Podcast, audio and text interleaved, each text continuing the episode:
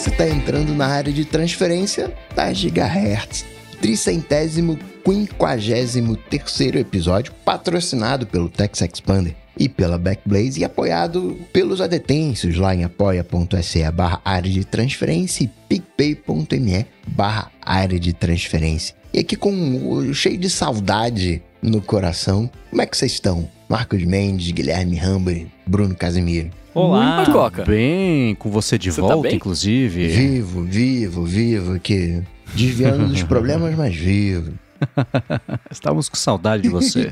Aliás, sabe o que eu fiz essa semana? Eu, Hum, não. eu descobri, eu descobri não, né? Já, já, tá- já a gente viu na Keynote isso, mas eu só lembrei que existia anteontem e eu comecei a usar no relógio os gestos de mão. você tá com Watch. Ah, você tá com Watch mais atual, né? Tá, e aí? É, eu tenho o Series 6 ou 7, agora eu não vou lembrar. É um, um antes de terem lançado o Ultra. Agora eu não lembro qual que é. Mas no meu ele tem, é, ele tem a função, né? De você fazer o movimento de pinça, uma vez pra, pra escolher alguma coisa, né? Pra ir pra frente e outro pra trás, né? E duas vezes pra trás. E se você fechar a mão, ele, ab- ele seleciona a coisa, né? Mas você tá usando isso nos recursos de acessibilidade, né? Porque Isso. No Watch mais recente, é o 9, né? Aí Isso. isso, é um recurso comum, né? Entre aspas, do Watch, mas Hum. eh, ele já estava disponível como um recurso de acessibilidade já há algumas versões. É, então, mas eu, eu, não, eu não sabia que tinha isso no meu, e aí eu descobri, enfim, comecei a usar. E, cara, eu vou te falar que ele é, é bem interessante, assim, né? No, no meu caso, não sei se tem alguma coisa com o meu pulso, enfim, né? Que ele não reconhece direito, mas o movimento de selecionar com a mão fechada eu tenho que fazer com uma certa força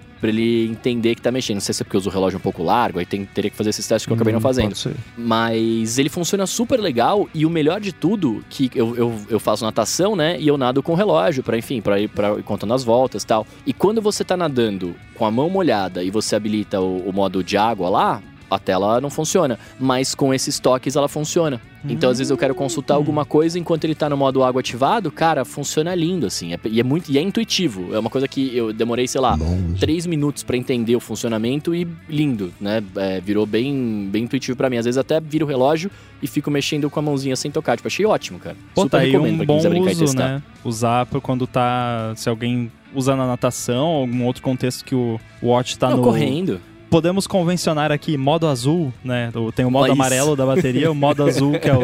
ou o modo Da gotinha. gotinha. É, boa. E Rambo, né, a gente que fica falando sobre Pi-hole, né, e como ele bagunça a navegação algumas vezes, o Ivan Wilhelm, ele descobriu recentemente o NextDNS, que é basicamente um Pi-hole na nuvem. O NextDNS tem um plano gratuito que permite 300 mil requisições por mês, mas o Ivan pegou a versão paga, que custa 7 reais por mês, e além das listas de bloqueio e, que igual o Pi-hole tem, ele possui várias outras opções para aumentar a segurança da- das conexões, permite escolher o país onde os dados são armazenados. O Ivan optou pela Suíça. Quem não tem um Pi-hole e quiser testar o, o serviço, o link é o nextdns.io.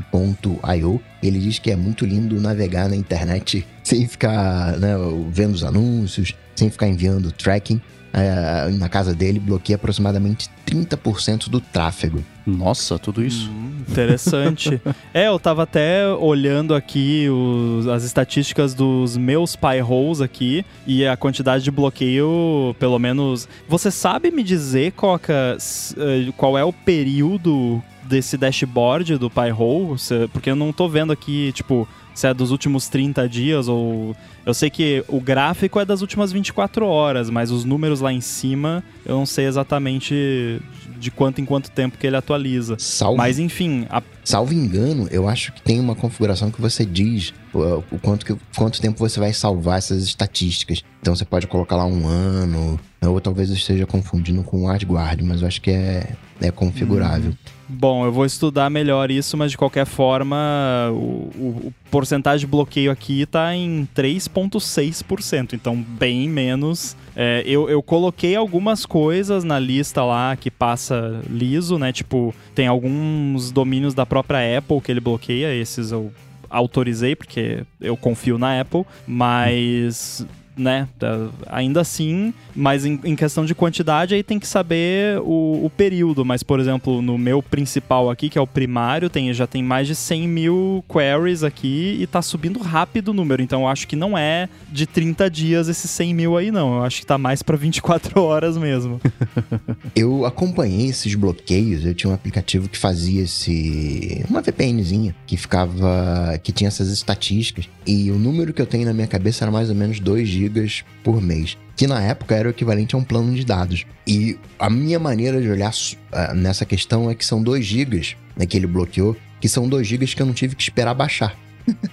Porque muitas das vezes, né, tem uma economia ali da- do, do- tráfego de dados, né, se você tá mobile ou não e tudo mais. Mas no final das contas, imagina no, num mês o que é você esperar um arquivo de 2 GB né, baixar para você conseguir usar o, o iPhone isso diluído em, em 30 dias. E o NextDNS eu descobri, foi uma surpresa para mim, esse NextDNS, tem uns dois anos mais ou menos, que ele, para mim, é mais rápido do que o Cloudflare. Que o melhor DNS é aquele DNS que te atende melhor na sua região. O que funciona para mim não vai ser o mesmo para todo mundo. E eu fiz uns testes aqui no Rio de Janeiro e o NextDNS tava. Eu, eu lembro bem o número, porque o Cloudflare tava me entregando em 11 milissegundos e o NextDNS tava me entregando em 9. Eu falei, caraca! Daí foram duas soluções que eu coloquei de, de fallback no, aqui no, na minha solução de DNS, né? Primeiro o Next, depois o, o Cloudflare. É, pra quem não quer.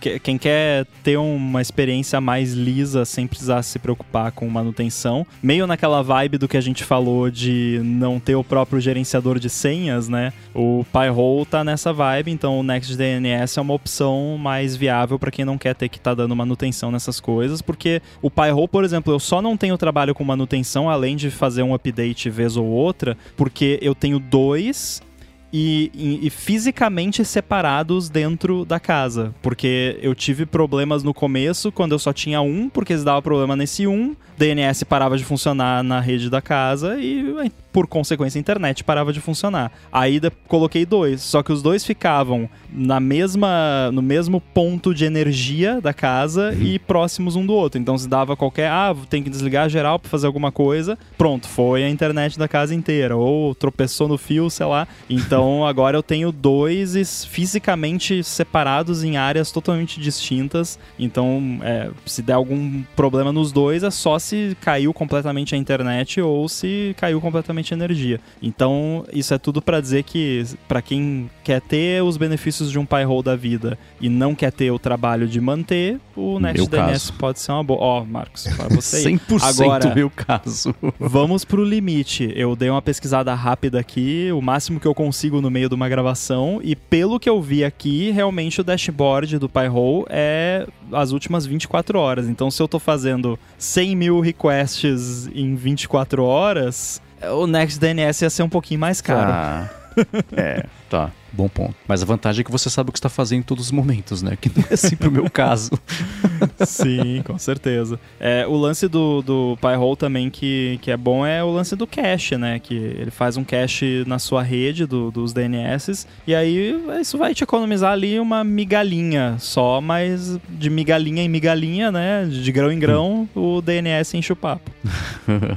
E sobre os bugs dos AirPods, né, sobre Bluetooth e tudo mais, o Diego Carvalho mandou uma sugestão. Assim como vocês, né, ele gosta muito de tecnologia e acredita que daria um bom debate falar sobre o Flipper Zero, né, que é uma ferramenta para pen testers, vendida como se fosse um brinquedo, que nas mãos erradas né, podem fazer, trazer insegurança, pois com esse aparelho é possível fazer hacking em protocolos digitais, clonar NFC, controle do portão, sistema de controle de acesso, né, hardwares e muito mais. Se tiver interesse, tem diversos eh, vídeos sobre o Flipper Zero no YouTube. Esse Flipper Zero é curioso porque ele é um hardware para fazer esses hackings de Bluetooth conectividade com um Tamagotchi, que eu achei a coisa mais bizarra do mundo. Ele tem um mascote Flipper, É que é o, o, o, o golfinho, né? Uhum. E eu tinha visto já faz um tempo sobre ele. Ele era um projeto Kickstarter, conseguiu quase 5 milhões de dólares em financiamento.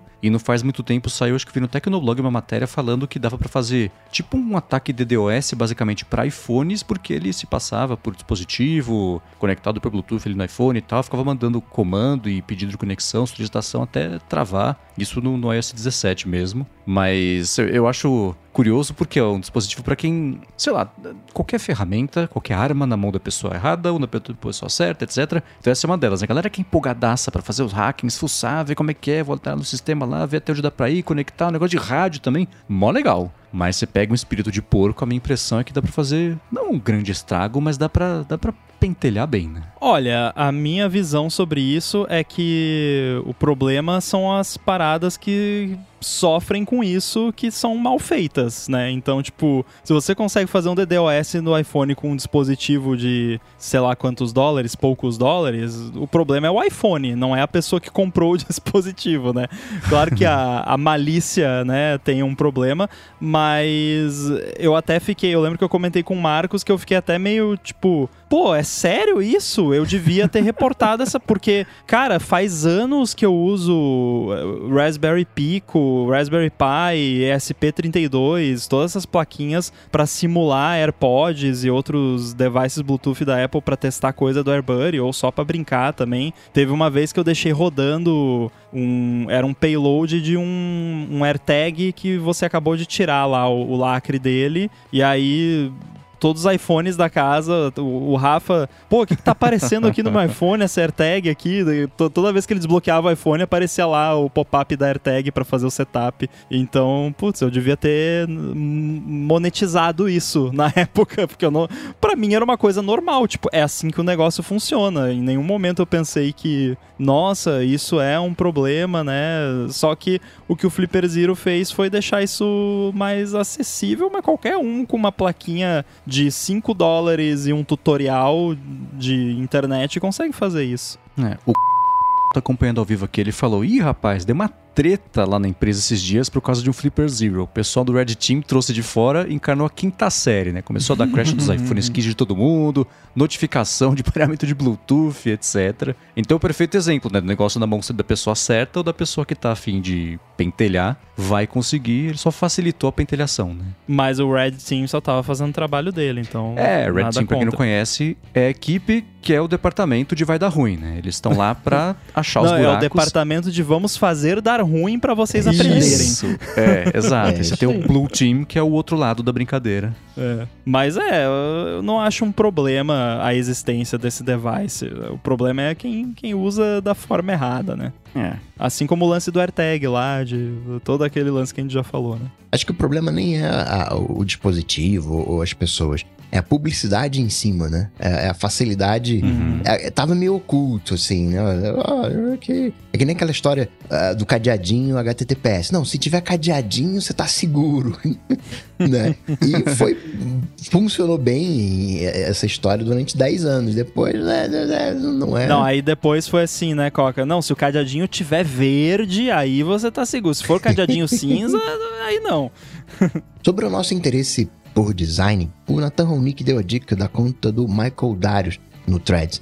Ele é um ex-designer da Apple e tem postado sobre os tempos que ele trabalhou lá. Alguns tweets com opiniões eh, bastante fortes, né, muito saudosismo aos tempos do esquemorfismo e críticas ao design simplista dos dias de hoje. Ele também postou várias fotos e histórias do Jobs que só quem teve bem próximo a ele pode conseguir. Não sei se é para gerar buzz né, para um livro que ele está escrevendo.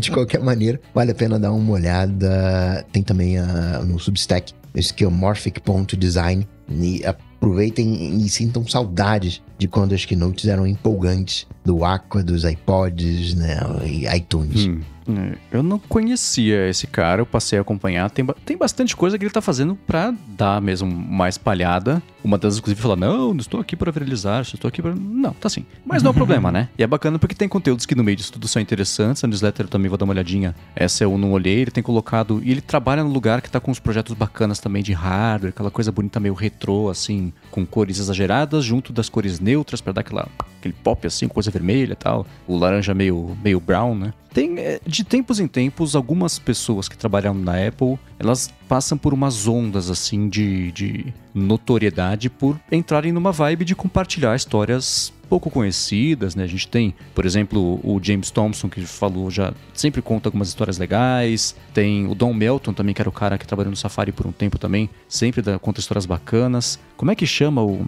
Tem um blog super antigo também, que é cara de 1990, no começo dos anos 90, assim, que era da equipe lá de trás da Apple, cheio de história legal também. Se a gente lembrar que a gente comenta, senão eu só deixo na descrição. Mas é legal acompanhar esse pessoal, porque sempre pintam histórias diferentes. Aí quando chama muita atenção, aí vira um post, em, né, sai no, ou no Night 5 Mac, ou nos sites, nos Six Colors com o Jesus não comentando. Se vira muito destaque, acaba saindo do The Verge, por exemplo, aí história mesmo, né? Mas é sempre legal acompanhar esse pessoal, pra gente que gosta desses pormenores, assim, de dia a dia, de histórias que se você contar para qualquer pessoa que não, não, não, se interessa por isso, a pessoa fala, tá, qual que é a moral da história? Você tá me contando isso? Coisa besta, mas pra gente é mó legal. Uhum. E é bom quando, não sei, se vão vencendo os NDAs e o pessoal uhum. passa a poder compartilhar, né?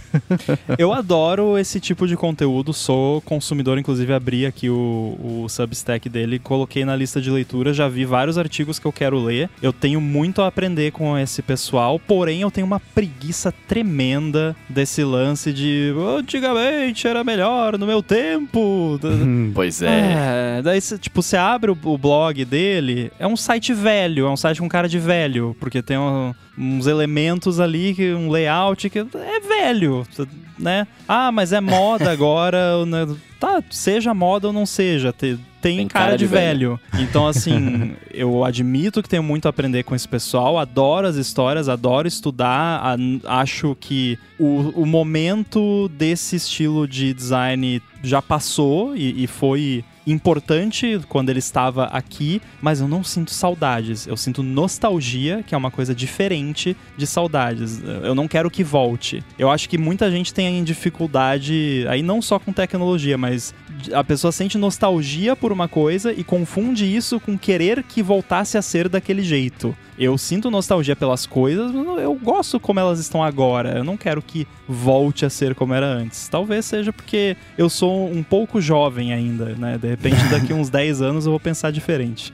Não, mas eu, eu tenho a mesma opinião que você, e assim, eu gosto muito de esquemorfismo, assim, mas eu tenho a impressão, né? Eu não sei como é que ele ia evoluir ao longo dos anos também, mas eu tenho a impressão de que, cara, se não tivesse mudado isso no, no iOS da vida, hoje a gente teria um layout ainda bem carregado, assim, sabe? Bem, bem pesado, de, com elementos pesados, assim, sabe? Tipo, eu acho que o jeito que é hoje é muito mais leve o, o jeito de olhar e de, e de ver, enfim. É, de novo, não sou designer, não sei como é que envelheceria isso, mas eu tenho essa impressão, saca? Eu acho que o que muita gente esquece nesse papo, Bruno, é que a gente já trouxe aqui algumas vezes, mas vale lembrar, quando era tudo esquimorfismo e tal, só tinha um tamanho de tela de iPhone. Só tinha é, iPhone, não tinha iPad. Te, tinha iPad uma época ali no comecinho do iPad ainda tinha, mas hoje em dia não dá, cara. Você faz uma interface que tem que rodar no Apple Watch, no iPhone, no iPad, no Mac, no Vision Pro e sabe lá mais onde.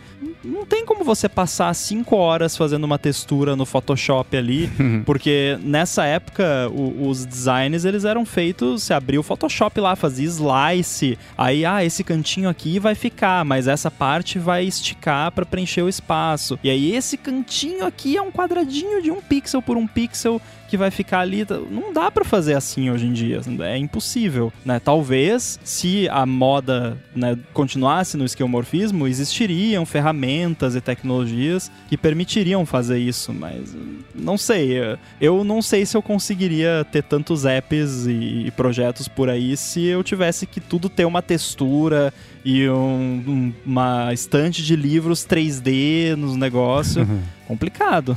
Olha, é, eu sinto saudade dessa época. Eu gostaria que voltasse um pouco disso. Tudo exagero, né? O Game Center com aquele filtro verde de, de cassino. Couro Não. corintiano. O, o couro corintiano no calendário, ok, era bonito, era agradável de ver. Essas coisas eu entendo 100% que não, isso não escala para a quantidade de projetos e aplicativos, até por isso não é mais assim. Né? Essa simplificação de tudo viabilizou mais gente poder fazer, porque agora você não precisa necessariamente ter alguém lá que vai desenhar a textura do couro corintiano, seja lá no Photoshop para não escalar, seja no Illustrator, porque assim você consegue aumentar um pouquinho sem ou quando você quiser, né, vetor, para não perder ali a, o, o, efeito, etc, não pixelizar. Tem toda a discussão do Aqua, que é muito em cima disso, né? Eu lembro que, putz, por, até hoje a gente vê interfaces com Aqua porque é fácil desenhar no Illustrator ou em qualquer que seja a sua plataforma de, de, de, vetorização, mas ficou super datado. Mas eu sinto saudade, assim, não é nostalgia.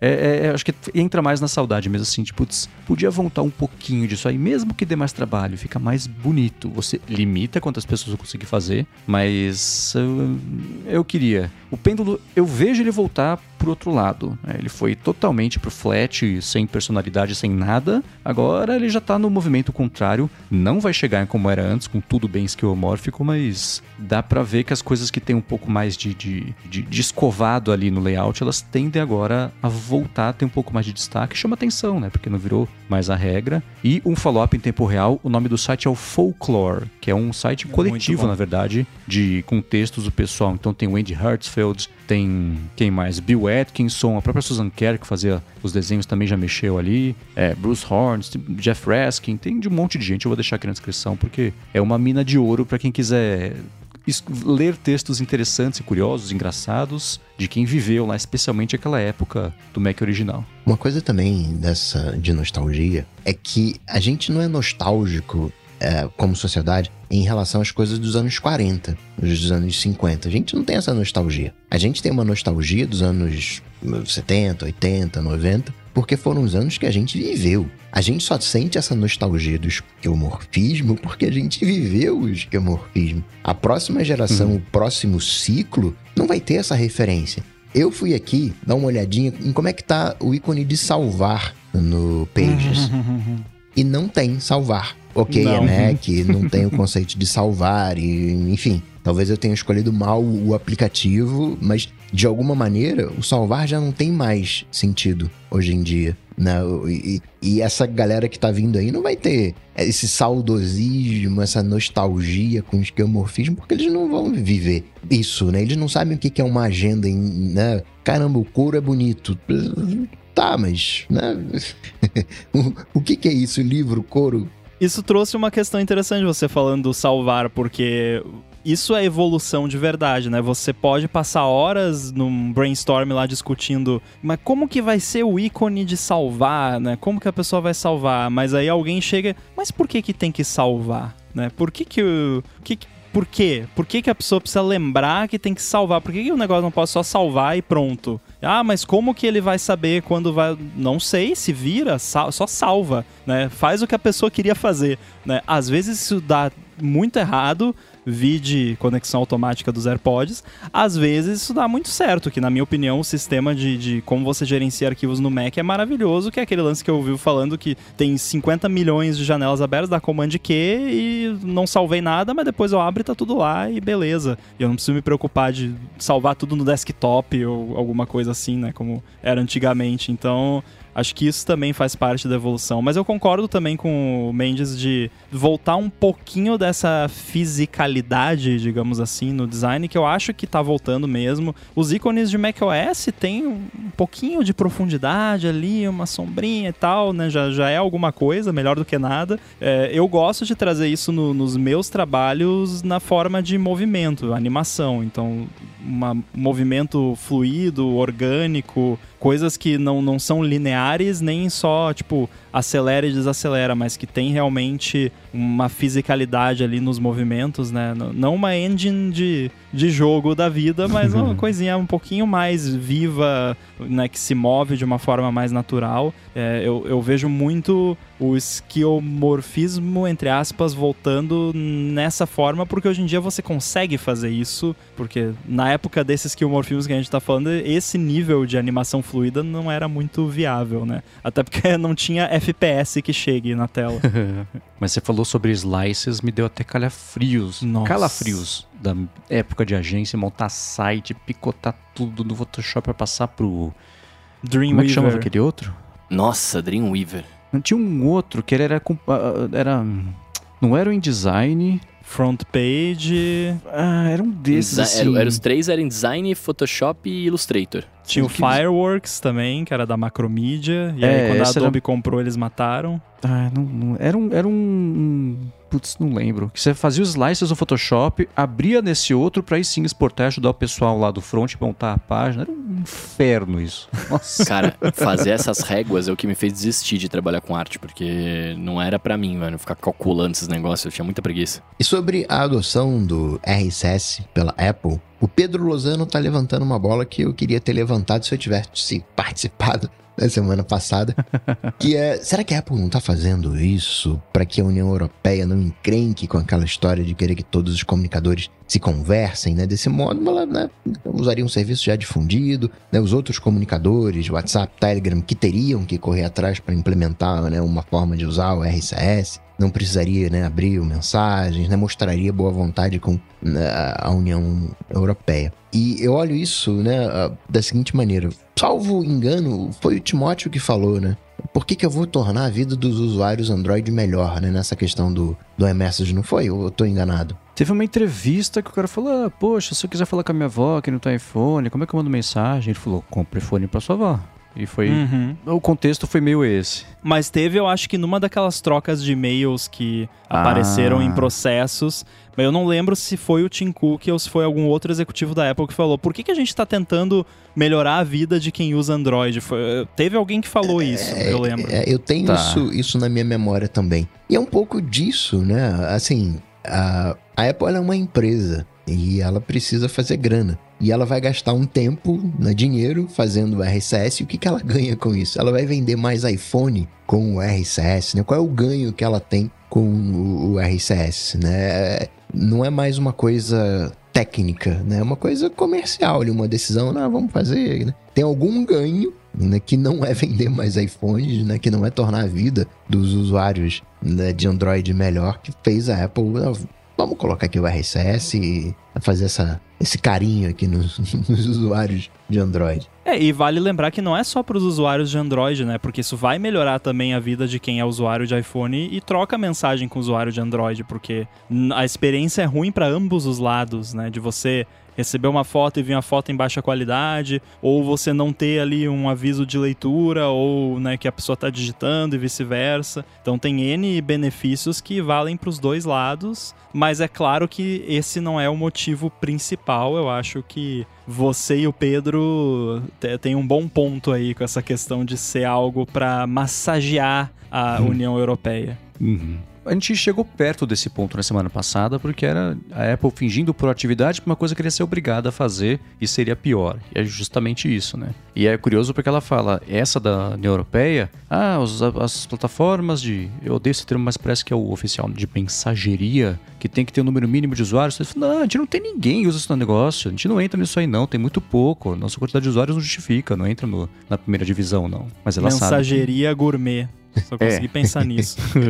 Mas até ela sabe que não ia colar esse argumento, então é isso e eu, eu não sei se isso é seria suficiente já pra Europa falar, "Ah, então tá bom, então deixa assim, porque a gente sabe que o objetivo não é o iMessage no fim das contas, é a Europa dobrar a, a empresa, né? É, porque nesse ponto passa a ser irrelevante. Porque, tipo, ah, não, mas tem que abrir o iMessage. Mas por quê? Você já consegue todo mundo se conversar de boa, né? Sem grandes limitações, né? Já com protocolo aberto, que qualquer empresa pode ir lá e adotar e fazer parte, ampliar e tal. Então, se continuar enchendo o saco de não, tem que abrir o iMessage, aí é picuinha. Aí não tem outra explicação, né? Então, eu acho que com a adoção do RCS meio que essa parte tá resolvida, né? A não ser que resolvam realmente encher com. Porque, né? Não vai ter grandes vantagens. Aí, Uhum. não, vai ter uma lei lá. O balãozinho da mensagem tem que ser da mesma cor para todos os serviços. Ah, aí eu desisto da União Europeia. Me desculpe. É, o que eu imagino que vai acontecer é que as conversas de iMessage, se tiver que ter o balão azul, sei lá, se for essa loucura assim, aí o que for iMessage vai ter um cadeadinho, pode ser verde, pode ser azul. O que não for iMessage não vai ter um cadeado pra você saber que aquela conversa talvez esteja criptografia ponta a ponta, outra vez não, etc. Mas no fim das contas, essa é uma, uma briga por proxy. Não é sobre iMessage, é sobre a App Store lá na frente. Então vai cercando de pouquinho em pouquinho, né? É o que a gente fala sobre a Apple não querer perder aqui no Brasil a briga do carregador, porque ela vai começar a perder lá fora também. Aí a briga do carregador vira a briga também sobre a App Store, vira sobre não sei o que lá, e vira um grande bololô de problemas. Então ela não vai dar um centímetro se ela não precisar, porque ela sabe que se ela der um centímetro, ela já deu um metro e nem percebeu e vai ser irreversível. Então o iMessage é. Ele é só um template para as outras brigas que vão acontecer e que, pelo visto, ela não tá com muita chance de ganhar, não. E o RSS RSS não, é RCS. RCS. é muito Todo difícil mundo pode não errar falar. uma vez por episódio isso. É. Não vai substituir o SMS, né? Até a Ana, que tá na Alemanha, eh, fala né, que muita gente lá usa o SMS para se comunicar com os outros. E foi um baita choque, né, quando uh, viu isso. Mas tem uma outra coisa que a gente esquece que usa muito o SMS. De maquininhas. Elevador tem chip. Uhum. Dá algum problema no elevador. maquininha? Maquininhas de, de, de. Maquininhas de- antigas de pagamento. De cartão? De cartão? É, você. Nossa, é SMS? Algumas usam. A comunicação máquina a máquina é muito SMS. Você tá num elevador, dá um problema, ele dispara um SMS lá pra central, ó, já tô tá com um problema. Faz o diagnóstico remoto. Nossa, que legal. É porque muita gente não sabe, né, Coca, que o, o SMS, ele não é internet. Ele é Telefonia. ondas de celular, é telefonia. Então, Sim, isso eu sabia. Não que não possa ter uma camada que quando você tá com rede de dados, ele usa a rede de dados porque é mais barato, porque é mais prático, mais rápido, enfim.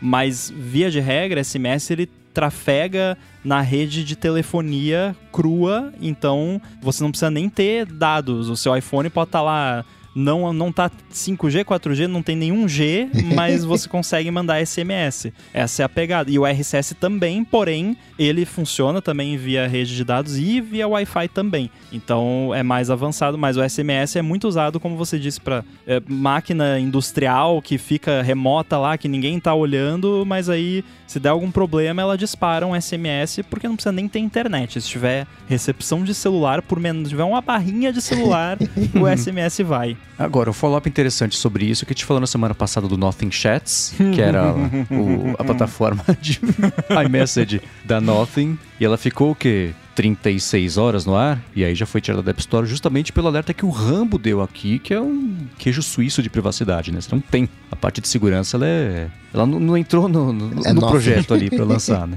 É, exato. Então, o meu alerta, na verdade, ele foi até contido, porque foi só uma questão de, galera, toma cuidado, porque você não sabe, né? Eu, eu não acusei eles de nada e tal. Mas, nossa, era muito pior do que eu podia imaginar, porque uma pessoa muito mais esperta do que eu foi lá, analisou tudo como funciona e basicamente, assim, pra resumir bem simples, não tinha segurança nenhuma no negócio. Era do nível assim, o ser- eles mandavam tudo para um Firebase lá, que é um banco de dados do Google, e não tinha autenticação nenhuma, ficava tudo aberto, então você conseguia ir lá fazer chamada lá do, do Firebase dos caras, puxar a lista de todos os dados de todos os contatos de todos os usuários, todos os anexos, todas as mes... tudo, tava tudo aberto. Então assim, era muito pior do que eu poderia sonhar ou ter pesadelo sobre nesse caso, mas é, eu avisei. Então se alguém baixou, não usa. Não. E se colocou o seu Apple ID nesse negócio, troca a senha. Voando. E sobre o Aipim, o Dante de Sully, né, que tava bem cético, e ainda tá, na verdade, mas agora com um, um pouco mais de interesse no dispositivo por conta da referência sci-fi, né, depois de ver uns vídeos, começou a achar divertido pensar que poderia ser uma primeira versão do badge usado pelos personagens de Star Trek. Na série ele funciona como um comunicador entre as pessoas e também como um computador barra inteligência presente nas naves, que amplia muito a funcionalidade. né? Além disso, funciona como um tradutor universal para comunicação com outras espécies e também como GPS, né? tendo em vista que cronologicamente Star Trek começa em 2151, né? ainda, ainda dá tempo. A grande é, magia que eu vejo no, no iPin é que ele pegou um projetor que, sei lá, do tamanho de uma mão e deixou ali, né? Do tamanho de três dedos, né? Fora isso, Pra projetar na sua mão. pra projetar na mão. Ainda tem ali. Na que vem é 2151. mudou completamente o sentido da frase fala com a minha mão, né? Verdade. Mas e Coca, a gente comentou há duas semanas quando tinha pintado o vazamento do The Verge a respeito dele. No dia seguinte teve o anúncio. Teve o anúncio oficial, era igual ao vazamento, então assim, né? Foi só uma confirmação, basicamente, já das expressões, mas nesse meio tempo, em duas semanas, você evoluiu, mudou, reverteu sua opinião? Não, ainda, ainda é continuo tá? vendo a mágica dele sendo. Quando você pega o iPhone, né? E talvez a galera fala, ah, nunca vai ter uma solução parecida com o iPhone. O iPhone ele foi juntando várias partes, né? Ele teve várias magias. Né? Que eu mais gosto é do, do- da tela oleofóbica, né? Que precisou de uma mistura específica para né, colar aquilo na, na tela e, né, um óleo bifásico. né? E tem várias pequenas, grandes eh, tecnologias que os caras colocaram tudo ali. né? Então a magia do iPhone são várias magias. E apresentado como uma, uma solução, né? com um ecossistema, com um sistema operacional. né? Não, não era pura e simplesmente um aplicativo, não era o Pebble, por exemplo, né? que na minha visão, né, iniciou toda essa corrida de smartwatch. Ele era um produto completo, morreu na praia por N motivos, mas iniciou um, um segmento. Esse carinha, ele não inicia um segmento. Né? Ele, com tecnologia, consegue reduzir um projetor, que era uma coisa grande, mas, enfim, não sei se vocês já usaram um projetor, né? Antigamente era grandão, foi diminuindo. Hoje você encontra uns do tamanho de roteador, né? Que você olha assim, parece um roteador ou um projetor, e é um projetor. E eles conseguiram miniaturizar isso ainda mais.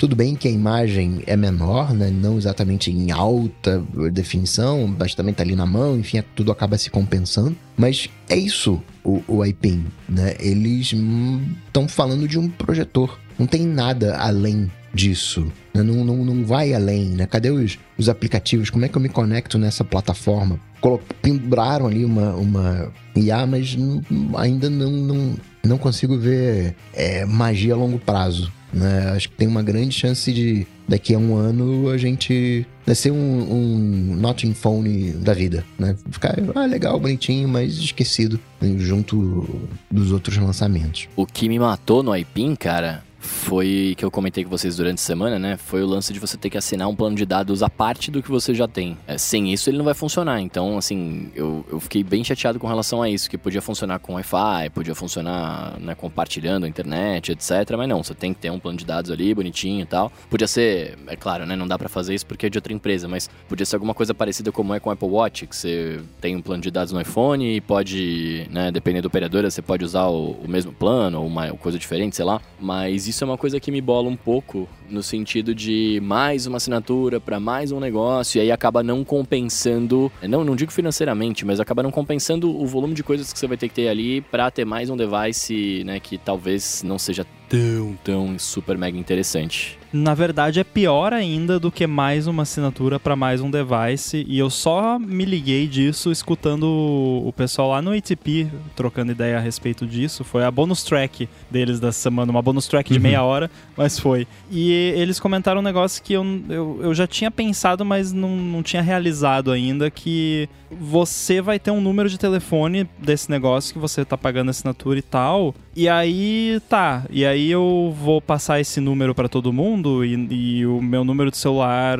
Para que, que serve o meu número de celular então? Ou para que, que serve o meu número desse negócio? Eu já tenho o meu número do celular. Pois é. então, o- é pior porque a proposta desse device é substituir o seu celular. Essa é a proposta. Ou seja, ele não tem integração com celular nenhum, nem Android nem iPhone. Então não tem sync com nenhum outro device. E é isso. Então, se você não está disposto a substituir o seu celular por um pin que você gruda na sua camiseta e você usa só voz para falar com ele, esquece. E aí, quantas pessoas estão dispostas a, a dar esse jump, né? E aí, outra parada que eles comentaram: ah, ele. Tem uma hora lá que ele. Ah, eu tava fora e tal, agora eu vou ouvir um resumo aqui da- das mensagens que mandaram pra mim. Aí eles falaram: pô, e vai que a sua esposa mandou uma mensagem: ô, busca o Fulaninho na, na escola a tal hora, e o negócio decidiu tirar isso do resumo.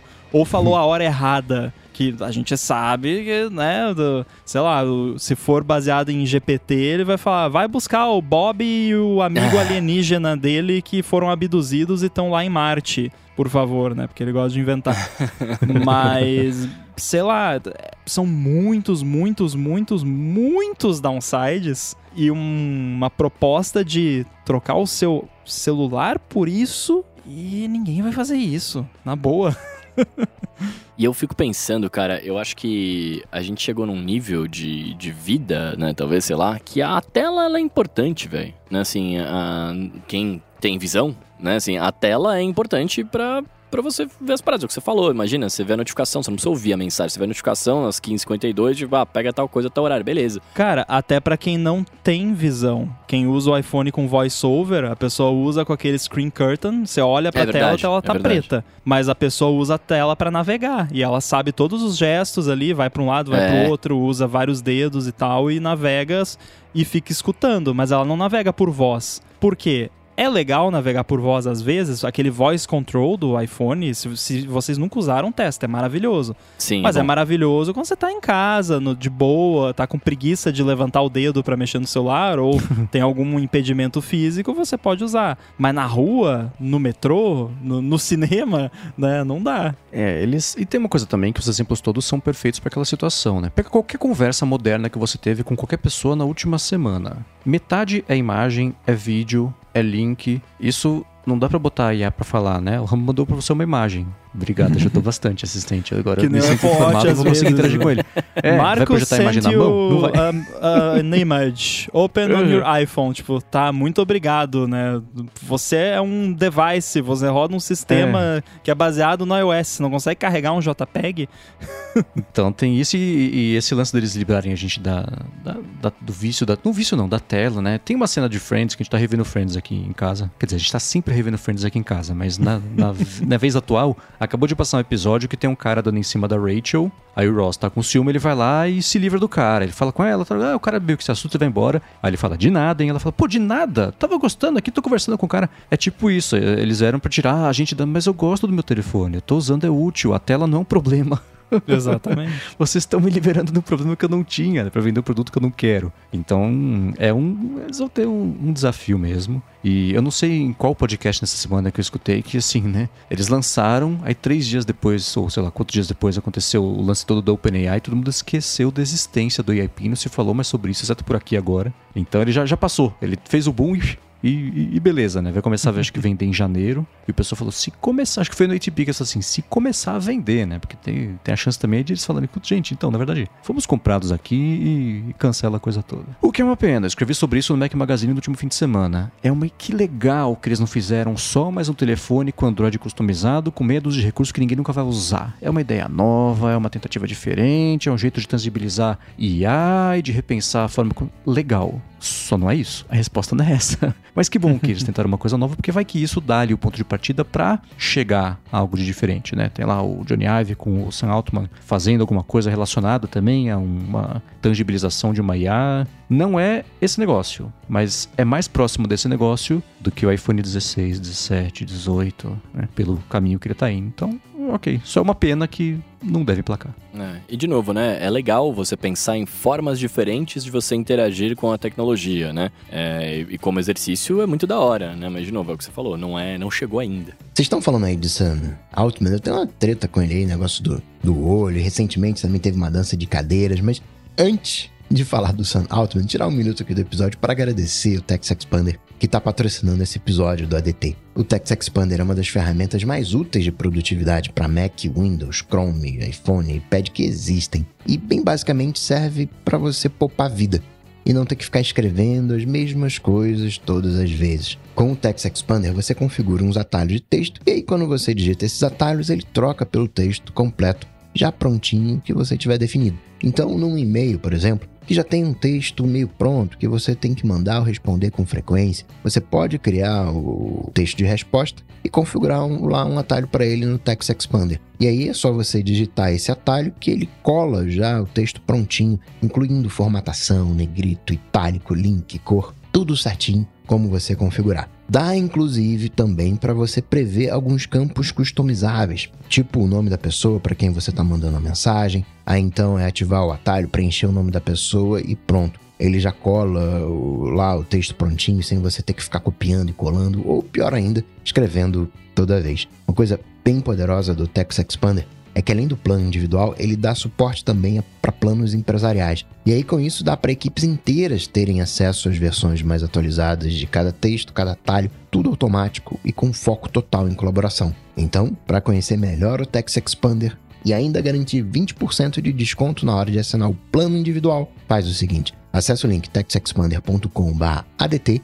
com esse link, você, além de economizar tempo usando o Text Expander, você vai economizar dinheiro também e ainda por cima ajuda o podcast. Então, mais uma vez, acessa lá textexpander.com/adt. Tem link aqui na descrição também. Muito obrigado ao Text Expander pelo patrocínio do ADT e pelo apoio a toda a Gigahertz. Valeu. Valeu. Valeu. Muito bem, Mendes. O que, que aconteceu com o Sam Altman nessa última semana? Foi, voltou, mas já era, mas não foi, né? Nossa. O que, que não aconteceu com ele essa semana? Aconteceu alguma coisa? Eu não tô sabendo. Nossa, cara, eu vou falar pra vocês que nessa semana eu nunca fiquei tão feliz de não estar fazendo mais o loop matinal.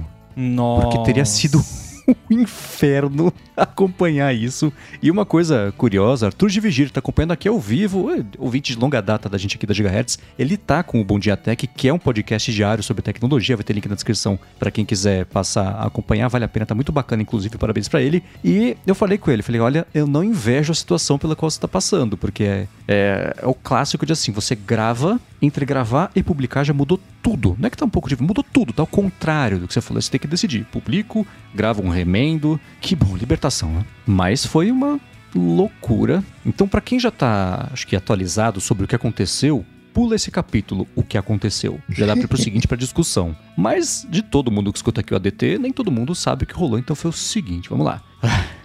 Sexta-feira, fim de tarde, aparece a notícia do nada. Sam Altman é no blog da OpenAI. Sam Altman é, é- é mudança de, de- de- de transição de, de liderança. Eles falaram que o Sam Altman foi demitido. O painel lá, o conselho. Eu vou falar painel, mas é o conselho, tá? O, o conselho decidiu que o Sam Altman não estava sendo honesto com as comunicações dele com o, o conselho e por isso ele não tinha mais confiança de que ele podia seguir liderando a OpenAI e por isso ele foi mandado embora. Colocaram no lugar dele a Mira Murati, que era a CTO da empresa, e foi isso, não deram mais nenhum detalhe, nada, né?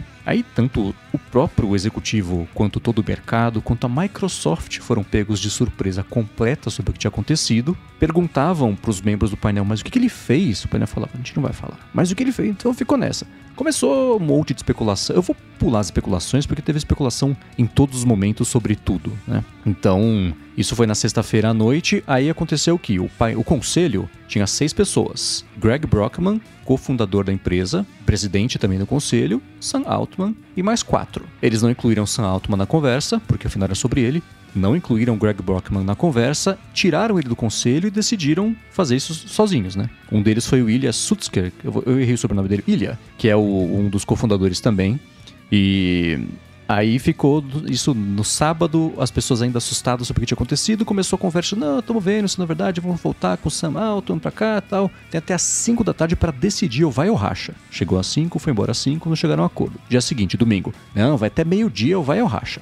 Nada. Nada, agora até às 5 da tarde ou vai ou racha. O Sam Alton publicou que estava lá na OpenAI com um crachazinho de visitante para resolver, etc. E a expectativa nessa hora é que ele de fato voltar. O conselho ia ser substituído por um conselho mais amigável a ele, a gente já fala sobre isso. Acabou que não aconteceu. Duas coisas rolaram ao mesmo tempo. O conselho ficou discutindo se voltava ou não com Sam Altman. A CEO, ela estava do lado do Sam Altman, então ela queria apela- a- recontratar os dois, tanto ele quanto o Greg Brockman. Aí ficou lá o povo se trocando elogios e corações no Twitter, enquanto isso tudo acontecia. Mas teve um momento que foi muito louco. Ela falou assim: então tá bom, então eu, como CEO interina, vou contratar os dois. Se vocês quiserem, vocês mandem eles e eu embora. O conselho falou: tá bom. Tiraram ela, chamaram um outro CEO. que é um cara que é o cofundador da, da plataforma Twitch dos jogos. Ele tinha saído no começo do ano. E ele falou: Olha, gente, eu não sei porque mandaram o cara embora. Eu perguntei, não querem me falar. Eita. E, assim, eu vou é, encomendar aqui uma investigação, etc. Se não achar motivo pra terem mandado o cara embora, eu vou pedir demissão. Nossa. Então era uma roleta de, de, de, de- aquela porta rotatória assim de CEOs, né? Em meio a isso tudo. Quando ficou confirmado, não, não deu certo, já chamaram outro cara, o Satya Nadella, isso já estamos na segunda-feira de manhã. Satya Nadella falou: Sam Altman e Greg Brockman vão liderar uma nova divisão de pesquisa de IA na Microsoft. O Sam Altman vai ser o CEO dessa, dessa divisão e todo mundo da OpenAI que quiser vir junto tá com emprego garantido. As pessoas da OpenAI falaram: Hum, interessante, porque todo mundo sempre gostou muito do, do, do Sam, né?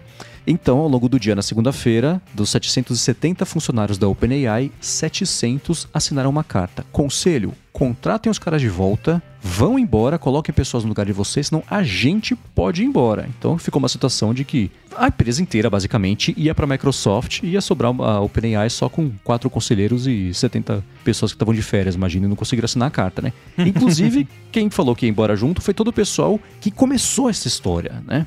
O Ilya, que é o que eu falei lá no comecinho, ele é quem estava mais é, é, preocupado com a parte de, de, né, projetos visando lucro e não aquela parte sem fins lucrativos pelo bem da humanidade, etc. Ele começou a sequência de eventos que levou à demissão e ele falou: me arrependo profundamente do que eu fiz, não deveria ter feito e vou para a Microsoft também. Nossa. Então essa ficou, segunda-feira foi isso, aí chegou a noite, e o Satya Nadella foi dar uma entrevista pra CNBC e ele falou: "Então, não é que eles vêm pra cá, sim, tá confirmado, não tá confirmado. A gente quer trabalhar com eles, mas pode ser, é, tem que ver se vai ser aqui, se vai ser na OpenAI, não sei, isso aí vai ficar meio... Aí os investidores, pô, mas você falou de manhã que os caras estavam contratados, você falou que estavam contratados. A empresa valorizou alguns bilhões de dólares por conta disso. Agora você falar no fim do dia que não tá, você tá louco, né?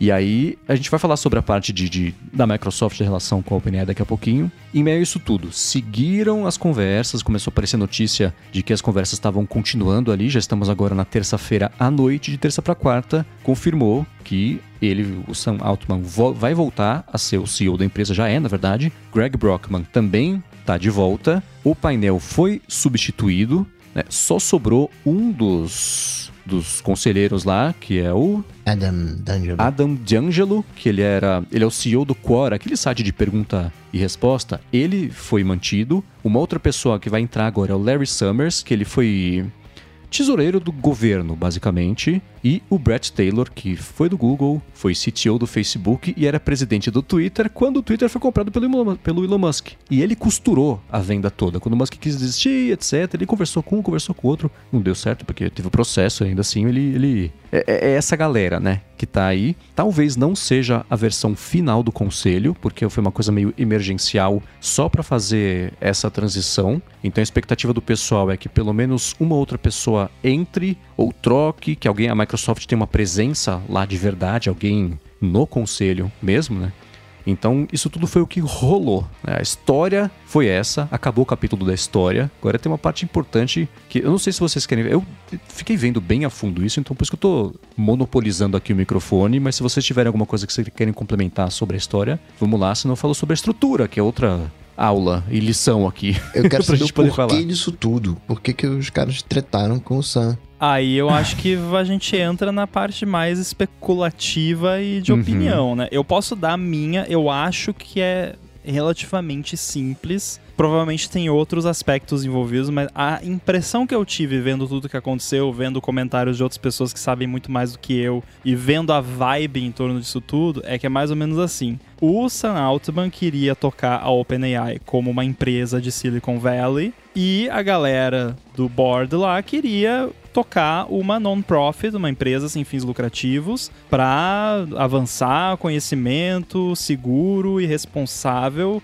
e responsável em cima de inteligência artificial e tudo mais. Então foi essa, esse foi o conflito central, né? Aí detalhes de qual foi a gota d'água, né, aí eu não sei. Mas a impressão que eu tive foi que foi isso. Foi tipo, a galera, não, peraí, a gente é uma empresa, uma organização sem fins lucrativos, mas ele tá tocando isso aqui como se fosse uma Apple, um Google, uma Microsoft. E aí, beleza, eles são uma organização sem fins lucrativos, asterisco, asterisco, asterisco, asterisco, muitos asteriscos. É, eles Né? Aí o Marcos começaram- pode explicar melhor. Eles começaram como uma. né, pensando o futuro da. eh, Dessa responsabilidade, não era para desenvolver nenhuma tecnologia exatamente. Eles tinham esse eh, olhar meio regulador, vamos colocar assim, de em cima da inteligência artificial. Foi até essa uma das tretas com o Elon Musk. Né? No meio do caminho, eles viram, pô, dá pra ganhar grana aqui.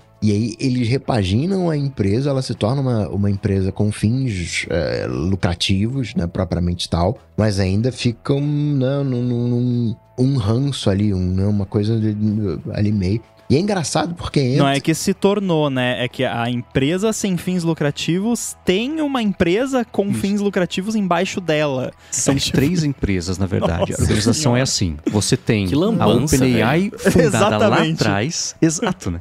A OpenAI, a primeira, original, fundada lá atrás, por uma galera, inclusive o Elon Musk, o Sam Altman, Greg Brockman, o Ilya Sutskever, que é esse que deu origem à treta toda. Tinha mais. É um monte de gente, um, cinco, um time de futebol ali que, que fundou. Lá ia ser, vamos desenvolver, o objetivo é inteligência artificial geral para todo o bem da humanidade. Ninguém aqui vai ter ação, não vai ter participação, nada. Isso aqui é puramente um exercício de pesquisa pelo amor à tecnologia e evolução da humanidade. Beleza? Beleza. Fechou. Tá. Um bilhão, pegaram investimento ali, fizeram uma vaquinha e tal, o Musk botou uma grana, etc. Um bilhão, beleza. Um bilhão fez assim.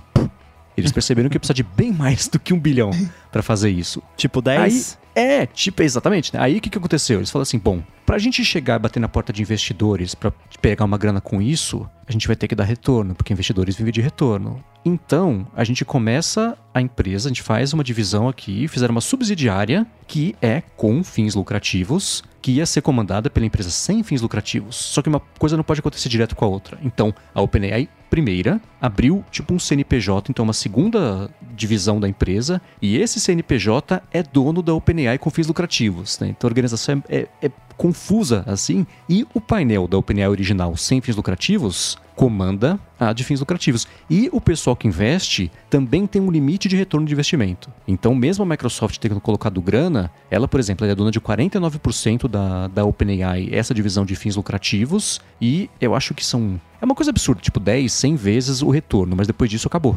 Beleza, valeu, fechou. E ela investiu esses 13 bilhões de dólares, que não foi em dinheiro, ela deu, acho que, eu não lembro o valor, mas foi pouco, e o resto ela falou assim: a gente vai te dar em poder de computação do Azure, servidor, a parte toda que vai fazer a NFT. OpenAI funcionar. NFT do Nadella. Bruno, é uma open lambança. Resumindo. Então a, a- a treta. E o painel conselho, ele era formado, tinha esse Adam D'Angelo, que é o cara da, da Quora, o Ilya Sutskever, que era um dos cofundadores, tinha também a Tasha McCauley, que ela é envolvida em estudo de administração, coisa assim, e a Helen Toner, que é a mais importante dessa história toda que a gente vai falar agora, que ela é diretora no Centro para Segurança e Tecnologias Emergentes e pesquisadora ligada à Universidade de Georgetown. Esse pessoal todo vinha desde o começo do, do- que se formou o conselho, falando segura, não lança nada para o público, porque não tá na hora ainda, a gente tem que garantir que é seguro, a gente tem que garantir que o negócio não vai sugerir como é que faz bomba, etc.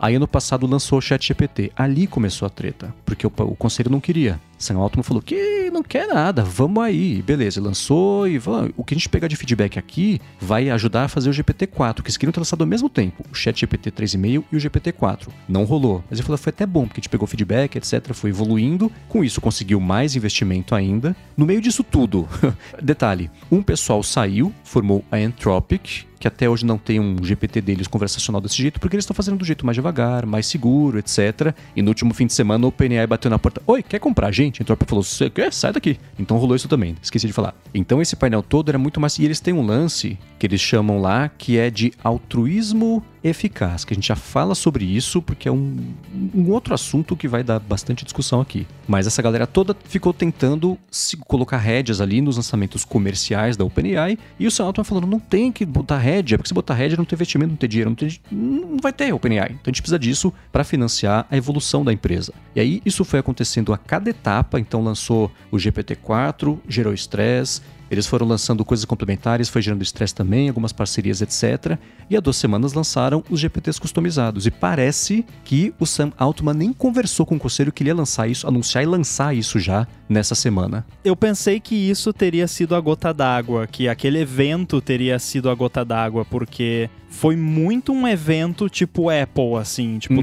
WWDC da OpenAI, um monte de anúncio, coisa mó legal, Totalmente. evento super bem produzido, de marketing mesmo, e com, né, ó, galera, tá em beta hoje, vai, usa. Uhum. né? Então, se ele realmente não falou, não avisou o conselho que ia fazer isso, eu até entendo isso ter rolado um desgaste final lá, né? Sim, porque isso você colocar. E eu, eu já. Eu nem sei se eu falei isso aqui- sobre isso aqui, mas eu criei o GPTine lá, que era de coquetéis, etc. Acho que eu comentei mais na hora de trabalho. Um jeito muito fácil de fazer isso. E é um jeito. eu- a gente sabe que o ChatGPT tem algumas restrições, mas dá pra burlar, tem toda aquela parte de que dá pra fazer e tal. Agora você coloca o poder de qualquer pessoa, basicamente, fazer um GPT em escala, como é que fica a moderação disso? É impossível, né? O painel Eu posso falar isso, né? contar como você. aquele lance que você fez com o GPT? Pode, pode, pode, claro. O, o Marcos queria um. Era um avatar, né? Uma fotinho lá pro, pro seu GPTine. E aí você falou: ah, faz aí um, uma foto de um dry martini, né? Ou de um coquetel, alguma coisa assim. Aí, ah, não, não posso porque as minhas políticas não permitem gerar imagens com álcool, não sei o quê. Aí você falou: tá, faz de um drink sem álcool, então. Aí ele falou: tá bom. Como é que você sabe se tem ou se não tem álcool? É um drink, né? É um coquetel. Exato. Então é muito fácil fazer esses jailbreaks, né? Então rolou esse estresse todo. Quando ele lançou o- os GPTs customizados, os servidores abriram um bico. Eles precisaram interromper novas assinaturas do ChatGPT Plus, que é de onde sai a maior parte do dinheiro que eles têm ali para financiar a operação da empresa, junto com o- a estrutura do Microsoft, né? Tá até agora fechado, eu acho, para você fazer. O ChatGPT começou a balear também, você interagia com ele, ele travava, não respondia, tava offline, etc. E aí, isso tudo juntou com. Lembra que eu falei da Helen Toner, que era importante lembrar dela? Eu vou deixar na descrição aqui algumas matérias que falam sobre uma briga de bastidores que rolou recentemente também, pode ter contribuído para isso, que foi o seguinte. Ela publicou, lembra que ela tem a Universidade de Georgetown? Ela publicou um estudo que dizia, em algum momento, que a Anthropic era mais responsável do que a OpenAI, porque eles estavam fazendo tudo de um jeito mais seguro, mais estudado, com mais calma, e a OpenAI estava liberando tudo. O Sam Altman ficou muito bravo com ela, falou que você tá aqui, você publica um estudo falando mal daqui, e dá pra entender os dois lados. O lance dela é publicar o estudo, mas ela tá no painel. Então rola um conflito de interesses aí. E aí rolou uma briga, ele mandou e-mail pra empresa, ficou lá um- uma treta. Aí você junta esse estresse com todos os outros estresses aí que vieram rolando desde o último ano. O ChatGPT saiu dia 30 de novembro, vai quase exatamente um ano aí do ano passado. O painel se reuniu, foi falar: o que a gente faz? Concluiu que precisava demitir o cara, demitiram sem consultar ninguém, não avisaram a Microsoft. O Satya Nadella ficou sabendo sobre isso um minuto antes do, do Sam Altman ficar sabendo sobre isso. Numa entrevista que ele deu pra Kara Swisher, ele ficou. Ele, cara, fiquei. Ele, ele não fala isso, mas assim, cara, eu fiquei bravo. Como é que eu, que sou dono de 49% da empresa, forneço toda a estrutura pra eles fazerem, eles não me consultam sobre isso? Eu fiquei sabendo um minuto junto de todo o resto do mundo, não tive nenhum acesso a nenhum tipo de discussão, nada. Isso não pode acontecer. Por isso, inclusive, que ele vai botar alguém no painel alguém da Microsoft mais próximo ali do painel. Então, junta isso tudo, mais o lance do altruísmo, eficaz que a gente vai falar também aqui a seguir, parece que isso explica o contexto. Não teve um estopim, não teve uma coisa, foi um ranço. Sabe, sabe, eu não sei se todo mundo já passou por isso. Posso estar projetando porque eu já passei por isso. Um relacionamento que já tá desgastado, que putz, você nem sabe se a briga de hoje é a mesma que era de ontem, se é uma briga nova, você não sabe nem que está, como começou a briga hoje, assim, falta Aí apertou a pasta de dente no meio, divórcio. Exato, Acabou, né? exatamente. Foi É, isso, meu assim. chapa, foi por isso que eu terminei. Então, então o Bruno tá ligado. Assim, Toalha molhada em cima da cama. Um nada vira um monte que você nem sabe mais se essa briga começou agora, se está continuando a briga que era de ontem, se é preview da briga de amanhã e se é tudo um bololô só. Parece que faltou uma terapia de grupo ali, que tudo teria sido resolvido com uma conversa aprofundada e direcionada. E o, o painel, assim, foi uma coisa que eu acho que eu nem sei onde eu comentei que essa última semana levou três anos, né? Parece que, sei lá. Mas foi um painel mirim, né? Esse tipo de coisa acontece o tempo inteiro em todas as empresas do mundo. Isso aconteceu em público, com decisões precipitadas e anunciadas de um jeito estabanado. Quer dizer, não anunciadas, né? Nada foi literado. De um jeito estabanado, né? Então, o problema é o seguinte, é essa galera que tá comandando a tecnologia mais promissora que a gente viu nos últimos 600 anos. Então tem um vale a gente lembrar disso cada vez que a gente depositar confiança, esperança, e torcer pro time ali da, da, da empresa. Uma o coisa que eu não foi esse. sabia é que a Microsoft detém também direitos autorais sobre o código da OpenAI, né? E acesso e tudo mais. E aí, depois de ver tudo isso e saber melhor de como funciona a estrutura da OpenAI e tal, eu tenho dificuldade em enxergar um futuro no qual a Microsoft simplesmente não vai absorver a OpenAI para dentro dela, porque elas já estão tão interligadas intimamente, tanto do ponto de vista da organização quanto do ponto de vista técnico, que eu, eu não sei lá, para mim parece óbvio que em algum momento quer saber esse negócio de OpenAI aí, altruísmo, né, whatever altruísmo, aqui é capitalismo, bora, né, absorve tudo e a Microsoft vai ter mais um momento aí, né? Porque, né, é- já é assim, a integração da- da- das coisas da OpenAI no- nos produtos da Microsoft me fez olhar de novo para as coisas da Microsoft que eu não prestava atenção há décadas e agora, Uhum. olha que legal, tem GPT no Bing, tem no Copilot, não sei, legal. Então, seria fantástico para a Microsoft e para mim parece fazer muito sentido. Então, eu acho difícil isso não acontecer em algum momento. É, o, o medo, o medo, né? O- na verdade, o caminho seria esse, que você pega, ela é dona da propriedade intelectual da OpenAI. Você tem o CEO, o presidente e 95% dos funcionários da OpenAI lá. o que que ia acontecer? Eles vão pegar o que eles já tinham, evoluir de um jeito fechado. Então, tudo que esse painel conseguiu fazer foi piorar a situação, empurrar ainda mais a IA pro lado do capitalismo e tirar ainda mais a confiança e piorar a impressão ruim que as pessoas já têm de coisas tipo o altruísmo eficaz, que é, talvez a gente possa entrar aqui para complementar a discussão, é o seguinte. Isso foi uma coisa também que aquele Sam Bankman-Fried, que acabou de ser condenado por fraude, ter roubado bilhões de dólares de clientes investidores lá dos, das criptos, não sei o que lá, é assim, uma coisa pode ser interessante agora, mas se ela tiver uma chance, eu vou resumir aqui e daqui a pouco eu leio o verbete da Wikipedia, mas eu vou tentar resumir assim. Mas se tiver uma chance, uma chance de ser ruim agora, a gente puder usar isso para melhorar o futuro, a gente tem que fazer isso, né? Li- Literalmente, altruísmo eficaz. Então, é, o altruísmo eficaz é uma filosofia e um movimento social que aplica evidências e a razão para determinar as formas mais eficazes de beneficiar os outros. Ele encoraja as pessoas a considerarem todas as causas e ações e atuar de maneira que traga o maior impacto positivo com base nos seus valores. É abordagem ampla baseada em evidências que distingue o altruísmo eficaz do altruísmo tradicional ou da caridade. É o exercício filosófico mais clichê do Vale do Silício, esse tipo de, de pensamento, de né, somos uns gênios, somos muito racionais, então acredite na gente porque a gente tem dinheiro e é racional, então a gente tá certo, então vamos. Já não tinha uma imagem muito boa disso. Não eu, o mercado. Olha pra fala que preguiça, a gente vai, né, vai jogar Olha, RPG. A sua descrição me passou mais essa impressão, talvez com o verbete da Wikipedia mudou um pouco, mas isso que você falou me pareceu muito com os fins justificam os meios. Tipo, vou fazer uma coisa escrota agora, mas é pelo bem da humanidade. Então tudo bem eu fazer essa coisa escrota. É, hum, sério? Será? né? Isso já muita gente, né, já dizia o ditado, minha avó já dizia de boas intenções o inferno tá cheio. né?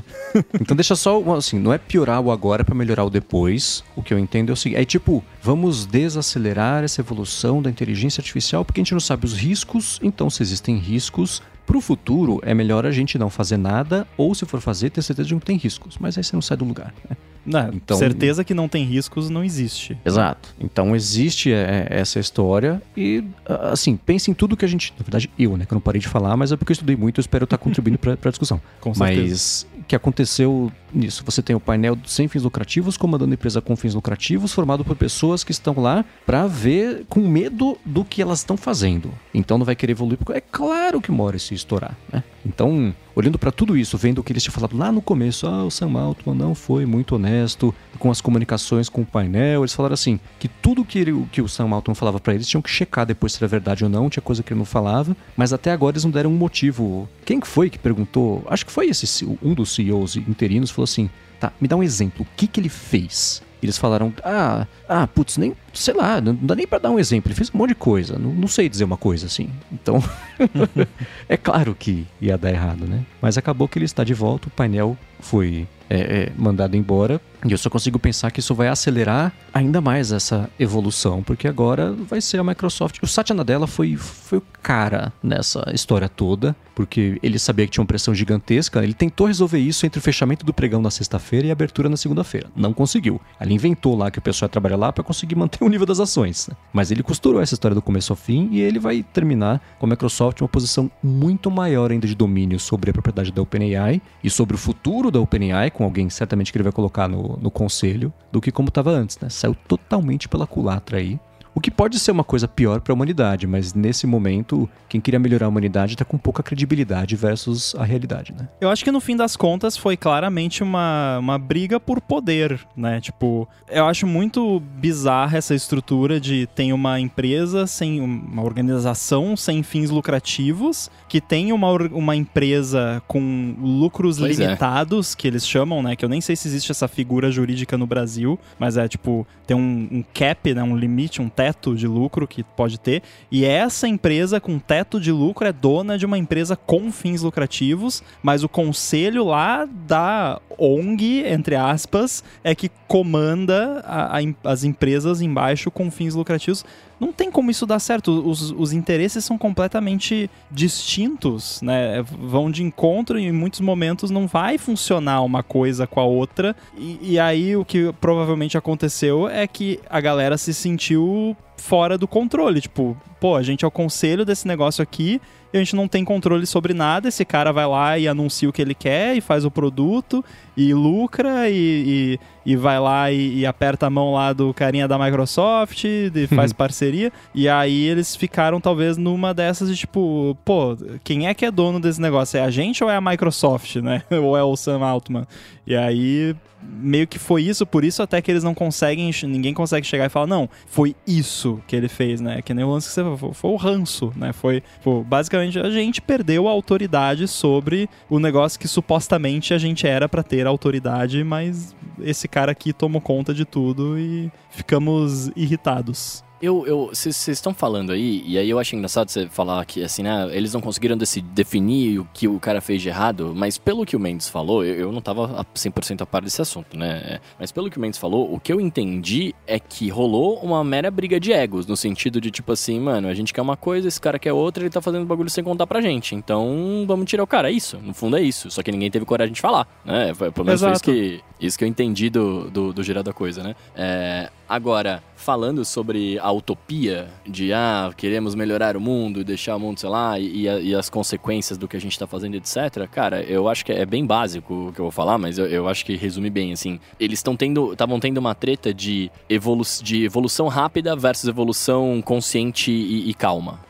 Né, assim, mas no fundo, no fundo, cara, a gente tá num mundo em que as coisas acontecem muito rápido. E, e o, o Sam Altman, ele, ele tem uma visão de, tipo, além de business, claro, mas ele tem uma visão de, tipo, cara, vamos vender e vamos fazer isso acontecer pra ontem. A gente não vai conseguir saber os riscos do que tá acontecendo agora, etc., mas nem que a gente fique com uma IA controlada por 15, 20 anos, porque é no ambiente controlado. Isso tem que estar para as pessoas testarem pra ver o que pode acontecer, né? E a gente tá vendo várias coisas aí que ela foi programada pra não fazer que a galera consegue burlar. Vídeo Dry Martini, vídeo, ah, eu não quero, não posso falar site de pirataria, ah, mas se não fosse pra entrar no site de pirataria, qual seria? Ah, esse aqui, não entra nesse, não entra nesse. Então, assim, é, é uma parada que, querendo ou não, né? E aí eu vou concordar com a, com a parte de business, né? Independentemente de lucrar ou não, mas é uma parada que, cara, tem que ser testada pelas pessoas pra saber onde dá pra chegar. E aí, se tiver num momento que não, realmente tá muito perigoso, puxa, tira o plug da tomada, enfim, aí vê como é que, como é que controla esse negócio. Mas eu acho que tem que deixar as pessoas testarem pra ver onde vamos, né? O medo que essa galera tem, A, a galera do não, a gente vai acidentalmente criar uma AGI, né, Artificial General Intelligence que vai dominar o mundo, não sei o quê. O medo que essa galera tem é que não, não vai ter como puxar da tomada. Mas a realidade e o que todo mundo percebeu semana passada quando baleou tudo é que dá pra tirar da tomada. Se a Microsoft é. tirar o servidor da tomada, o ChatGPT para de existir. O ChatGPT não vai criar braço e plugar ele mesmo de volta na tomada, pelo menos não por enquanto. O medo desse pessoal é o seguinte: aí entram nos exercícios criativos de hipóteses catastrofistas só porque é legal falar sobre isso. Mas assim, Uhum. a IA, com medo de que ela possa ser desligada de puxar na tomada, ela própria vai se replicar e se instalar em outros lugares para que ela continue existindo, mesmo que essa tomada seja desligada. Então vai Ah, estar em- vai. em outros lugares e fica pulando de um para outro para ela nunca ser desligada. Solar Esse é o Flare. medo. Pronto, É, eu resolve. ia falar isso agora. Eu ia falar isso agora. Não, é um MP da vida. Qualquer... E outra coisa, cara, ela vai se multiplicar e instalar em outros lugares. Você vai me desculpar, na minha casa eu não pego o meu, meu 5G direito. Você acha que ela vai conseguir se multiplicar de que jeito no, no mundo inteiro, velho? É, pelo amor de Deus. Pelo espirro, vai ter que usar máscara. Tem várias paradas aí que, cara, a Reza Lenda, inclusive, aí vocês. Agora eu vou falar uma teoria da conspiração aqui, aí vocês me eduquem se for mentira ou não. Mas Reza Lenda que ano que vem vai ter uma tempestade solar que pode acabar com a, com a é. internet aí, não sei o quê.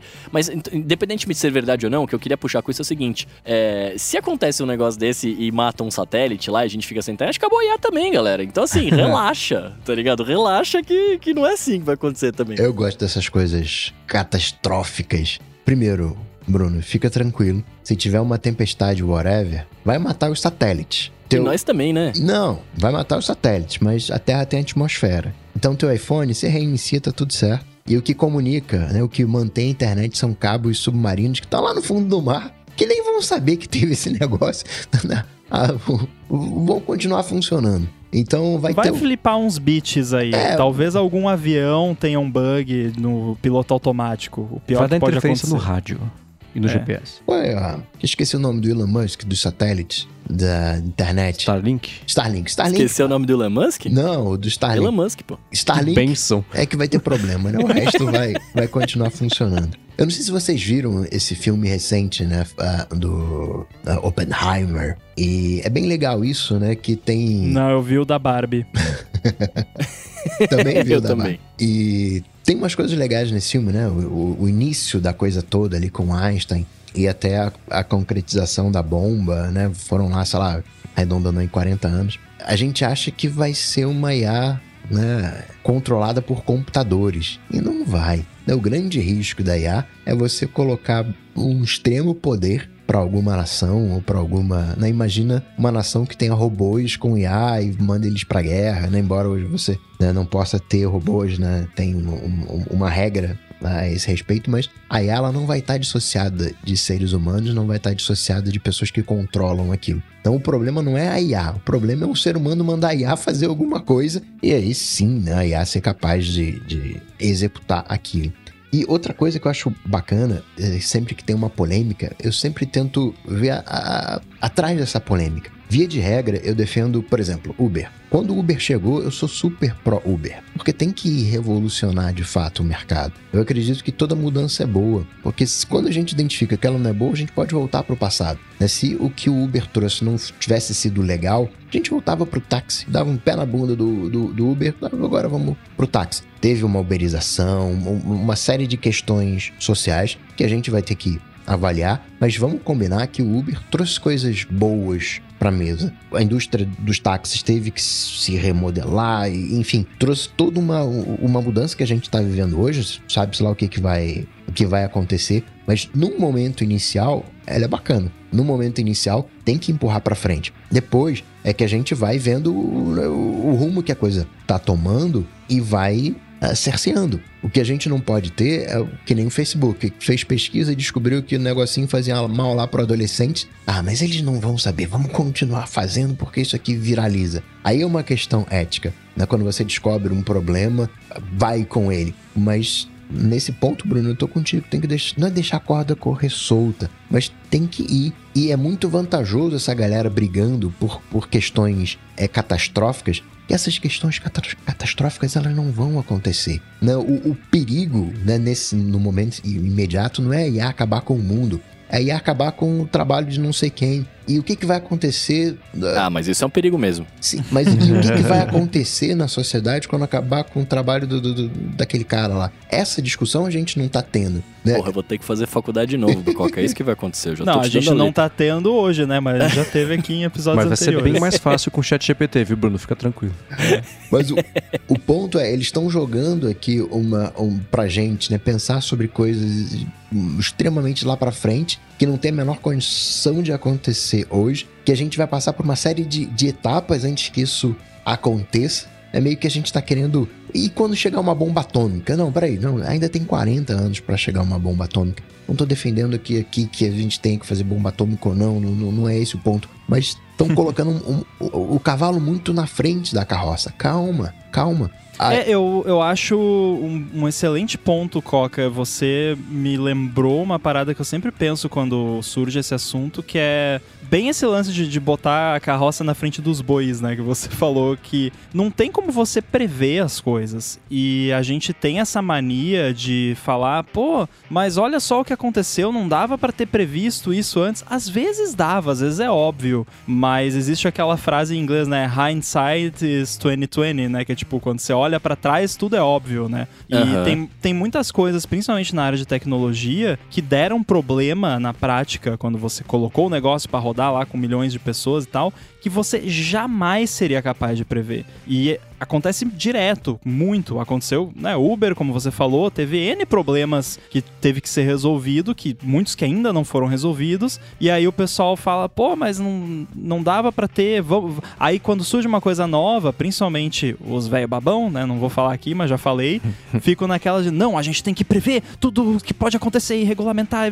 Mas se você fizer isso, não, não se produz nada, nada mais se cria, porque você vai engessar tudo, você nem sabe ainda qual é o problema que vai dar, você acha que você é um mago, né, que consegue prever o futuro, que tem uma bola de cristal, olha aí, que nem a gente brinca de ter às vezes, e vai prever o futuro, já vai, tipo, limitar e, e cercear o negócio antes de sair. Então eu lamento, e aí talvez eu esteja sendo, como é que é, um altruísta eficaz falando isso, mas tem certas coisas que a gente tem que botar no ar, ver os problemas e corrigir depois. Claro que não, né, nem tudo é assim, mas se você olhar quase tudo que envolve tecnologia da raça humana, você desenvolve um negócio novo, bota pra funcionar, dá algum problema, você aprende com o problema, melhora, dá outro problema, você aprende de novo. É esse processo iterativo.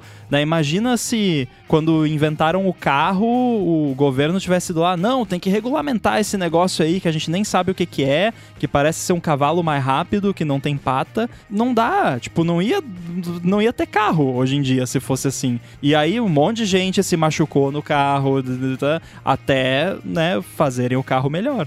O carro não podia andar mais rápido que a carroça. E na frente do carro tinha que duas pessoas, do- cada uma de um lado, balançando bandeiras vermelhas, para as pessoas saberem que tinha um automóvel ali na rua andando junto, para garantir. Imagina o trânsito de São Paulo desse jeito hoje. Não ia mudar muito. E tinha que ter uma cabeça de cavalo na, na não, mas imagina a galera em volta do seu carro ali, todo mundo Uhum. chacoalhando bandeira, cada carro com duas pessoas. E hoje a gente tem uma treta com carro, né? Que polui e tudo mais. Mas e o tanto que o cavalo poluía? Não sei se vocês já, já foram em praças, né? Que tem cavalo ali, né? é, Charrete, aquelas coisas. É um cheiro insuportável, né? Que o cavalo fica, né? Ali, Uhum. é, é, né, soltando as suas necessidades durante o dia inteiro. Imagina ele andando pela cidade soltando isso, né? Você vê em Nova York, isso é bem, bem comum. Eu não preciso imaginar, porque eu já morei numa cidade que tinha carroça. Bastante, inclusive. Nova York, as, você tem. O térreo não é térreo, né? O, o térreo é o primeiro andar. Você vê as casas, tem um- umas escadinhas, né? Exatamente porque foram constru- as casas foram construídas naquela época para dar uma distância ali do, do, do- do solo, porque você tinha as moscas, os cavalos morriam, eh, ficava o cadáver ali na, na- na rua. Você tinha uma série de problemas. Né? O carro veio e foi melhor. Claro que também tem uma série de problemas.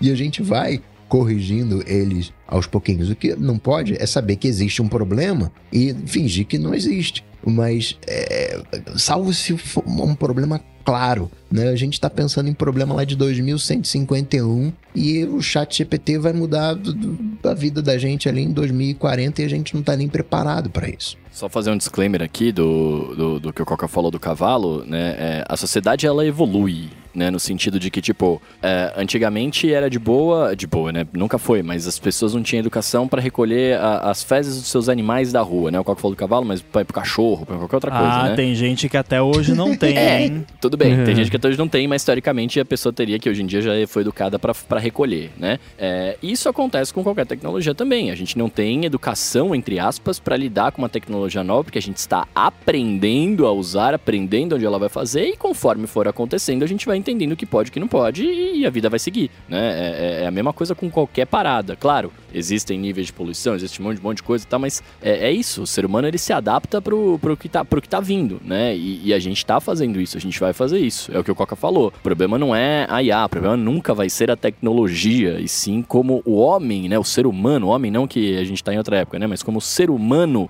usa a tecnologia. Né? Esse é o grande é o grande pulo do gato da parada. ser humano que eu sempre lembro aqui, gosto de trazer esse pensamento que continua tendo o cérebro da época das cavernas, né? O nosso cérebro ainda é o mesmo, né? Então a gente não evoluiu para usar celular, computador, rede social, por isso que dá tanta treta. Por isso tem um monte de phishing. aí. E talvez, Exato. da mesma maneira que eu só posso dirigir quando tenho 18 anos, só posso votar quando tenho 16, sei lá, talvez eu só possa usar celular ou computador quando tiver 18 anos. Talvez a gente, em algum ponto da nossa história futura, a gente conclua isso. Não, para usar computador, para usar a inteligência artificial, o nome que for, é igual o carro. A gente tem que ter aqui uma maturidade qualquer aqui. Nesse ponto eu sou a favor e ainda tem que passar num teste de proficiência. Não, mas se você parar pra pensar, cara, até o smartphone, ele é tecnologia, é, é- é nova ainda, assim, no, no, no quesito humanidade, né? Não no quesito o iPhone 12 pro 13, enfim, mas A é, no quesito internet. humanidade. A internet, A internet. é tudo novo, é tudo muito novo. A gente não sabe os efeitos a longo, longo prazo, né? Como a gente olha pra trás e vê que os caras fizeram lá atrás um monte de coisa e fala, "Ah, olha que besteira. A gente não sabe, então a gente tá vivendo isso agora, né? Claro, óbvio, também não dá pra viver de uma forma do tipo assim, ó, não, não, vamos, vamos usando e ver o que acontece. Não, tem que pensar em alguma coisa, tem que pensar em, em problemas, etc. Claro, mas também a gente não precisa parar a vida por conta disso, né? Você vê que a minha, a minha relação com o ChatGPT e com a IA mudou ao longo de vários programas, né? Hoje eu já gosto muito deles, acho muito bacana. Mas esse é o certo. A gente olha, analisa, testa, vê, muda de ideia, né? Se tivesse continuado com a mesma de sempre, assim, é... Bom, não tem podcast pra comer de conversa, mas depois Olha, eu evolui, né? prefiro pecar no excesso quando o quesito é ceticismo. Então, você desconfiar de uma coisa nova no começo, desde que você tenha a capacidade de evoluir a- o seu pensamento ao longo do tempo, às vezes você desconfia no começo e você percebe que você estava certo de desconfiar. E é isso, né? Vide Aipim, talvez, né? Vamos ver. Mas eh, você desconfiar da- das coisas novas no começo, é, é, de certa forma, é positivo. Você tem que desconfiar, mas você não tem que pintar o pior cenário. Quando estouraram lá a bomba, caramba, isso vai entrar aqui uma reação em cadeia, vai. A própria atmosfera vai entrar em combustão. Era uma possibilidade, mínima. Mas era possível. Ah, o- recentemente, quando foram colidir lá no, naquele. o- lá os elétrons, whatever da vida, e poderia criar um buraco negro e, e engolir todo o planeta. Não, não tem que se pintar o pior cenário. A, a- a chance disso aí acontecer? Ela é bem baixa. Beira o zero. Tá bom, vai. Vamos, vamos embora, vamos nessa. Isso não quer dizer que o chat GPT IA não vai mudar o nosso futuro. Vai mudar muito o nosso futuro. Mas tem, vai mexer em coisas mais imediatas do dia a dia do que a extinção da humanidade. Muito bem. E partindo para os hashtags Alô ADT, mas antes, tirar um minuto aqui para falar sobre o Backblaze, que está oferecendo 15 dias de- do serviço de backup deles para quem escuta aqui o podcast. Quem escuta o ADT já sabe que a gente vive falando sobre a importância de se ter bons backups, e não só aquele backup do seu iPhone no iCloud, mas sim um backup completo do seu Mac ou, ou PC, preferencialmente num local físico diferente do seu, para que possa te salvar caso aconteça alguma catástrofe. E é por isso que existe o serviço de backup do Backblaze. E é assim, você instala o Backblaze no seu Mac ou PC, escolhe se quer um backup total da máquina ou se quer excluir algumas pastas. E dá até para escolher fazer backup de todos os seus HDs externos que estejam conectados no computador também.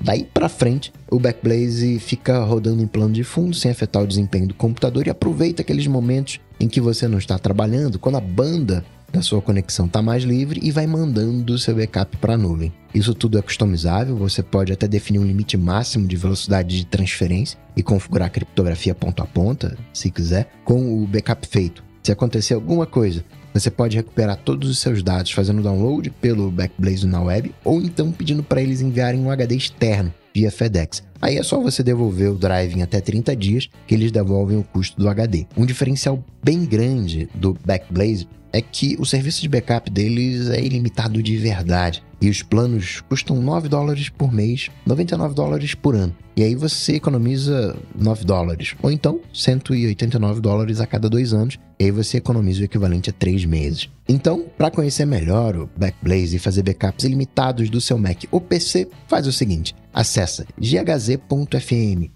backblaze-adt, tem link aqui na descrição também para facilitar, e com esse link você vai ter 15 dias para testar o serviço sem ter que colocar o cartão de crédito. De novo, ghz.fm backblaze-adt, link na descrição. Muito obrigado ao Backblaze pelo apoio a esse episódio do ADT e a toda Gigahertz. Valeu. Valeu. Valeu! Muito bem, o Vitor foi lá em gigahertz.fm feedback e falou o seguinte, com a abertura da Apple para sideloading, isso seria interessante para estudantes de Swift, né? Uma vez que não precisaria pagar né, a taxa de 100 dólares da App Store e poderia disponibilizar o app em seu site, né? Como se faz no macOS, né? Igual ao Humble faz. É isso mesmo? Vitor, eu tenho duas notícias pra você. Qual você quer primeiro? a, a primeira delas, que vamos dizer que é a boa, é que hoje em dia qualquer pessoa com Apple ID, você coloca o seu Apple ID lá no Xcode, não precisa conta de developer, nem gratuita, nem paga, nem nada. Você Command R com seu iPhone conectado no Mac, com o modo de developer ligado, ele compila e roda o app no seu iPhone. Não precisa pagar nada, não precisa ter conta nada, só um Apple ID. Qualquer Apple ID. É, inclusive, quiser saber mais detalhes sobre isso, o episódio da próxima semana do Olá Mundo, a gente respondeu uma pergunta de um ouvinte que perguntou sobre esse lance e, e- e entramos em mais detalhes sobre o que você pode e não pode fazer tendo ou não uma conta de developer no seu iPhone. Agora, com relação a não pagar essa taxa anual de 100 dólares, que é 99 dólares, mas se você assinar pelo aplicativo developer da Apple e você tiver uma conta brasileira, eu acho que sai mais em conta porque ele faz aquela conversão camarada lá da, da App Store. Essa taxa, na verdade, ela não é da App Store, ela é uma taxa da conta de developer da Apple. E eu lamento, mas você provavelmente teria que pagar essa taxa igual, porque você está pagando para você ter acesso a Provisioning Profiles, que são lá as assinaturas de código do seu app para você poder lançar ele para outras pessoas que não você, basicamente. Você está pagando acesso a 25 horas de Xcode Cloud, dois tickets de suporte técnico de developer por ano inclusos no pacote, distribuição para App Store, Test Flight e, no caso do macOS, o serviço de notarization, que é uma verificação de segurança que a Apple faz no app. Não é um review, é só uma varredura automática, tipo um antivírus que a Apple passa lá. E aí ela eles chamam até de staple, né? Grampeia lá um, um ticketzinho no app, que aí você distribui esse app para qualquer pessoa no mundo com Mac, e quando a pessoa for abrir esse app que ela baixou do seu site, não vai aparecer uma mensagem feiosa lá falando a Apple não verificou este software e ele pode danificar o seu Mac e ah, saia correndo, né? Não, é só um aparece lá, ah, esse é um aplicativo baixado da internet, a Apple verificou e viu que não tem nada, quer rodar? OK, beleza. Então, né? Basicamente, não ia mudar muita coisa nesse ponto de ter ou não que pagar uma anuidade para você ter acesso aos serviços de developer. O que para qualquer pessoa que vai fazer um app com com um mínimo de seriedade, 100 dólares por ano vai não é caro, é, é aceitável. Porque se fosse totalmente grátis tudo que eles oferecem dentro desses 99 dólares por ano, não ia ser sustentável, ia engasgar. Já engasga assim, imagina se fosse tudo liberado de graça. Mas aposto que o Bruno não sabia que dá pra plugar o seu iPhone no Mac, abrir o Xcode e rodar, né, Bruno? Sem conta de developer.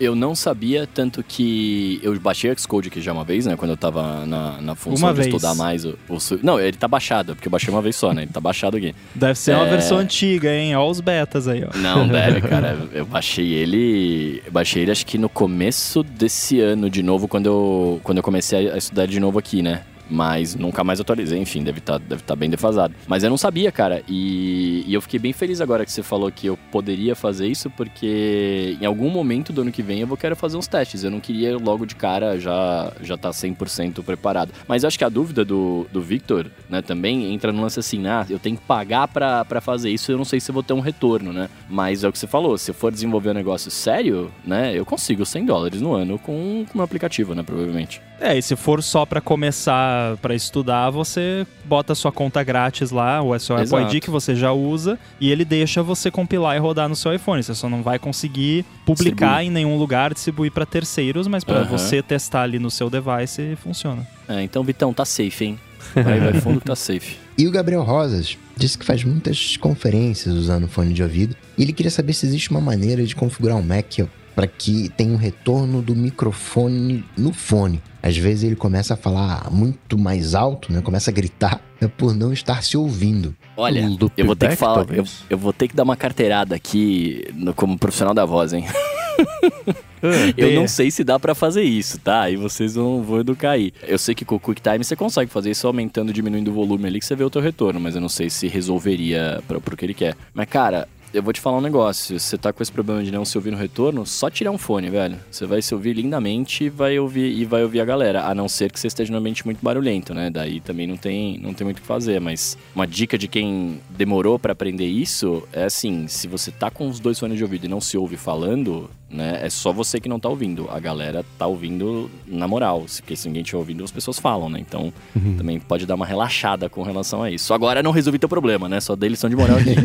Esse lance retorno é complicado, né? Porque, por exemplo, a gente tá gravando aqui agora. Eu tenho. Eu adoro ter retorno da minha voz, principalmente numa gravação, que é uma coisa que exige um pouco mais de disciplina no microfone. E aí, só que aí eu uso uma interface de áudio externa que ela já me dá o retorno via hardware direto, né? Então, basicamente, ela conecta ali a, o microfone direto no meu fone de ouvido. E pela minha experiência de tentar fazer isso via software, você vai ficar que nem a Ruth Lemos lá do sanduíche ishi, uhum. porque vai ter um delay, sempre tem, tem um, um delay. delay é. Pode ser mínimo, assim, às vezes é só um, é, meio que um eco, mas putz, é muito chato, eu, eu não consigo. É, então eu acho que vale ver aí outras alternativas. A ideia do Bruno de tirar um dos fones é uma boa. O que eu faço com AirPods é, é usar o modo ambiente. Ambiente, né, eu ia pra... falar isso também quando eu vou fazer uma, uma chamada de vídeo que eu tô com o AirPods Pro, por exemplo, eu deixo eles no modo ambiente e aí eu escuto pelo próprio ambiente a minha voz, naturalmente, aí resolve. Eu, toda vez que eu tô gravando, que eu tô dublando remoto de casa, eu dublo com os AirPods também Max, né? E dublo com os dois fones, justamente para não vazar do microfone nada. E não uso retorno, porque, enfim, eu, eu particularmente prefiro não gravar com retorno, a não ser que eu esteja captando áudio e por algum motivo eu tenho que prestar atenção nesse áudio, né? Daí é outra história. Mas como falando, eu prefiro não ter retorno. Mas o, o microfone dos AirPods, ele funciona perfeito. Assim, agora eu só lembro que eu tô de fone, porque além de eu estar me vendo na câmera, tá apertando a minha cabeça, né? Mas assim, uhum é lindo, funciona perfeito. Parece que, enfim, parece que eu tô até com um retorno, alguma coisa assim, porque né, dá pra ouvir na moral. Essa talvez seja para você, no, no, no, quesito que a gente tá falando agora, de talvez esteja às vezes ambiente barulhento, precisa estar tá com os dois fones pra ouvir a galera e tal. Um fone com modo ambiência, né? Talvez seja a solução mais adequada pro momento. E o loopback, será que não ajudaria nessa situação? Seria. Eu acho que tem delay. Seria a minha, su... a minha sugestão. Mas deve ter um, um delay, deve fazer um, ishi, um sanduíche X, como o Ramo falou. Se eu não me engano, tem trial no loopback, no próprio áudio hijack você consegue fazer isso também e ele tem trial com certeza. E aí ver se, uh, né, se não é um fone que tenha microfone, né, porque alguns fones que tem microfone tem um modo ambiência de alguma maneira, né, numa, que acaba dando uma interface que você tem bacaninha, que é cara, não, não, não é recomendação para uma conferência, mas tem ali o, né, o, o retorno, que tem um, um delay zero mas vale a pena testar o loopback. As soluções do Rogue Amoeba como um todo, né, que ele tem 38 programas e todos eles fazem a mesma coisa praticamente. Eu ia recomendar, testa primeiro no QuickTime, porque eu vou Também, até testar também. aqui agora, eu tô levantando aqui o volume do QuickTime. Nossa, não dá, não dá, não, Não, dá, não tem sanduíche. Já ia É. começar a falar sanduíche aqui. Então, se você bota uma nova gravação de áudio no QuickTime, você levanta o volume ali dele, ele te dá o retorno. Eu testei aqui agora, o delay é pequeno, assim, ele não chega a ser um sanduíche ishi, mas é um sanduíche, né? É tipo, é um, um equinho de leve, assim, mas pra mim já não, eu não consigo. Tem gente que é mais ou menos sensível a esses delays, então vale experimentar, mas aí também vale testar o loopback pra ver se ele não consegue fazer isso com menos delay. Uma coisa que eu aprendi, eu tenho retorno e é injusto falar, mas uma coisa que eu também aprendi é saber se eu tô falando num volume legal olhando pros meters. Então, né, de repente ter um- uma forma gráfica pra saber, ah, quando tá ali no verdinho, ali, no, ali no- enfim, qualquer patamar, ah, tô falando num,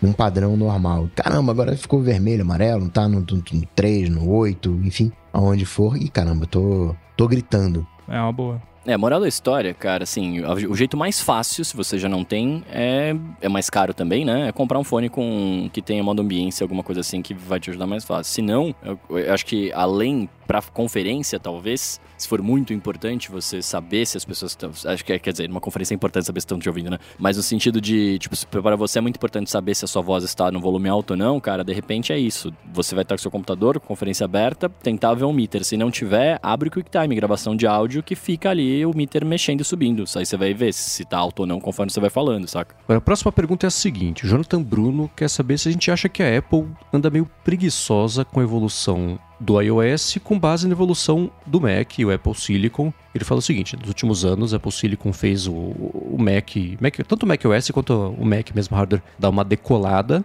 No caso do iPad, que também tem os chips Apple Silicon, que a Apple fala que são os M também, tem, ele até falou, eu sei que tem marketing aí e tal, que não é exatamente a mesma coisa, mas tem também os Apple Silicons tá meio parado, o iPad OS especialmente tá meio parado, e no iOS também a Apple ficou para trás em coisas. A gente já falou aqui sobre o modo DeX, por exemplo, o lance de até uma tela dividida, tirar objeto de pessoa de fotos, tem um pouco de hardware, um pouco de software aí, mas ele quer saber se a gente acha que a Apple tá ficando preguiçosa com a evolução do iOS frente não só ao macOS, mas também à, à concorrência. Não sei se eu diria preguiçosa, talvez eu diria marqueteira, né, na verdade, porque é aquela parada, né? É, por exemplo, eu, eu, eu sou o cara que gosta muito do iPad, né? Eu sei que se eles fizessem o iPad fazer a mesma coisa que, que o Mac faz, eles não vão vender tanto quanto eles vendem hoje. Então eu sei que tem uma pira dessa, né? Não acho que é preguiça, preguiça né? Na verdade é, é um fato de entender né, mercadologicamente o que, que vale a pena colocar de feature agora e o que, que não vale, né? Querendo ou não, e aí vocês são mais inteligentes que eu podem falar melhor sobre isso, mas eu entendo que os sistemas todos têm condição de caminhar para fazer tudo a mesma coisa, né? Mas a ideia não é essa mercadologicamente falando. Porque, de novo, se eu sinco o meu Apple Watch no meu iPad, às vezes tem gente que não vai comprar iPhone, né? Por que, que eu vou ter um iPhone se eu quero ter o relógio ele funciona no iPad? Se o meu iPad faz ligação direto pelo chip 5G, por que, que eu vou comprar o iPhone? Então, tem várias paradas aí que eu entendo que entram nesse, nesse balaio, né? Então, não acho que seja preguiça, acho que seja mais estratégia de mercado, né? Talvez. Não é preguiça, é um altruísmo eficiente. mas eh, Tá brincadeiras à parte. pros outros. É, mas brincadeiras à parte, a Apple tem essa pegada já faz bastante tempo. E acho que se você for ver, a gente já trouxe isso várias vezes aqui, é uma coisa bem constante de ir com calma nas coisas, às vezes demais. O que acaba virando uma coisa que realmente é uma preguiça. Para todos os efeitos práticos, é como se tivesse uma preguiça. Então, aquela coisa. Ah, vai botar widgets. Aí, putz, leva 10 anos para botar widgets, né? No Android já tinha 10 anos. Aí vai lá, Apple bota widgets. Aí é o mais, mais simples do mais básico ali, só para você ter os widgets. Aí daqui 3 anos vai lá e bota para você poder ter uns botõezinhos nos widgets e tal. Mas essa calma, ao mesmo tempo que ela traz esse ar de preguiça, ela traz uma certa estabilidade, uma evolução contida que acaba sendo mais coerente ao longo do tempo. Mas por conta dessa calmaria e da, dessa lerdeza, digamos assim, da, da evolução das coisas, a gente passa por fases em que determinados aspectos das plataformas parecem abandonados ou que não estão evoluindo por preguiça, que é realmente a impressão que passa. Atualmente, sem dúvida alguma, iPad iPad, assim, a impressão que dá olhando de fora é que a Apple esqueceu que o iPad existe, guardou numa gaveta lá, o Tim Cook guardou o iPad na gaveta, só usa mais o Vision Pro dele lá, o protótipo, e, e, acabou, né? Porque o iPad tá, tá bem triste, tanto, assim, é, é, é triste porque o hardware é, é excelente, mas ao mesmo tempo tem muita coisa de hardware que poderia melhorar, que é tipo low hanging fruit e não melhora, e o software é um, né, tá lá.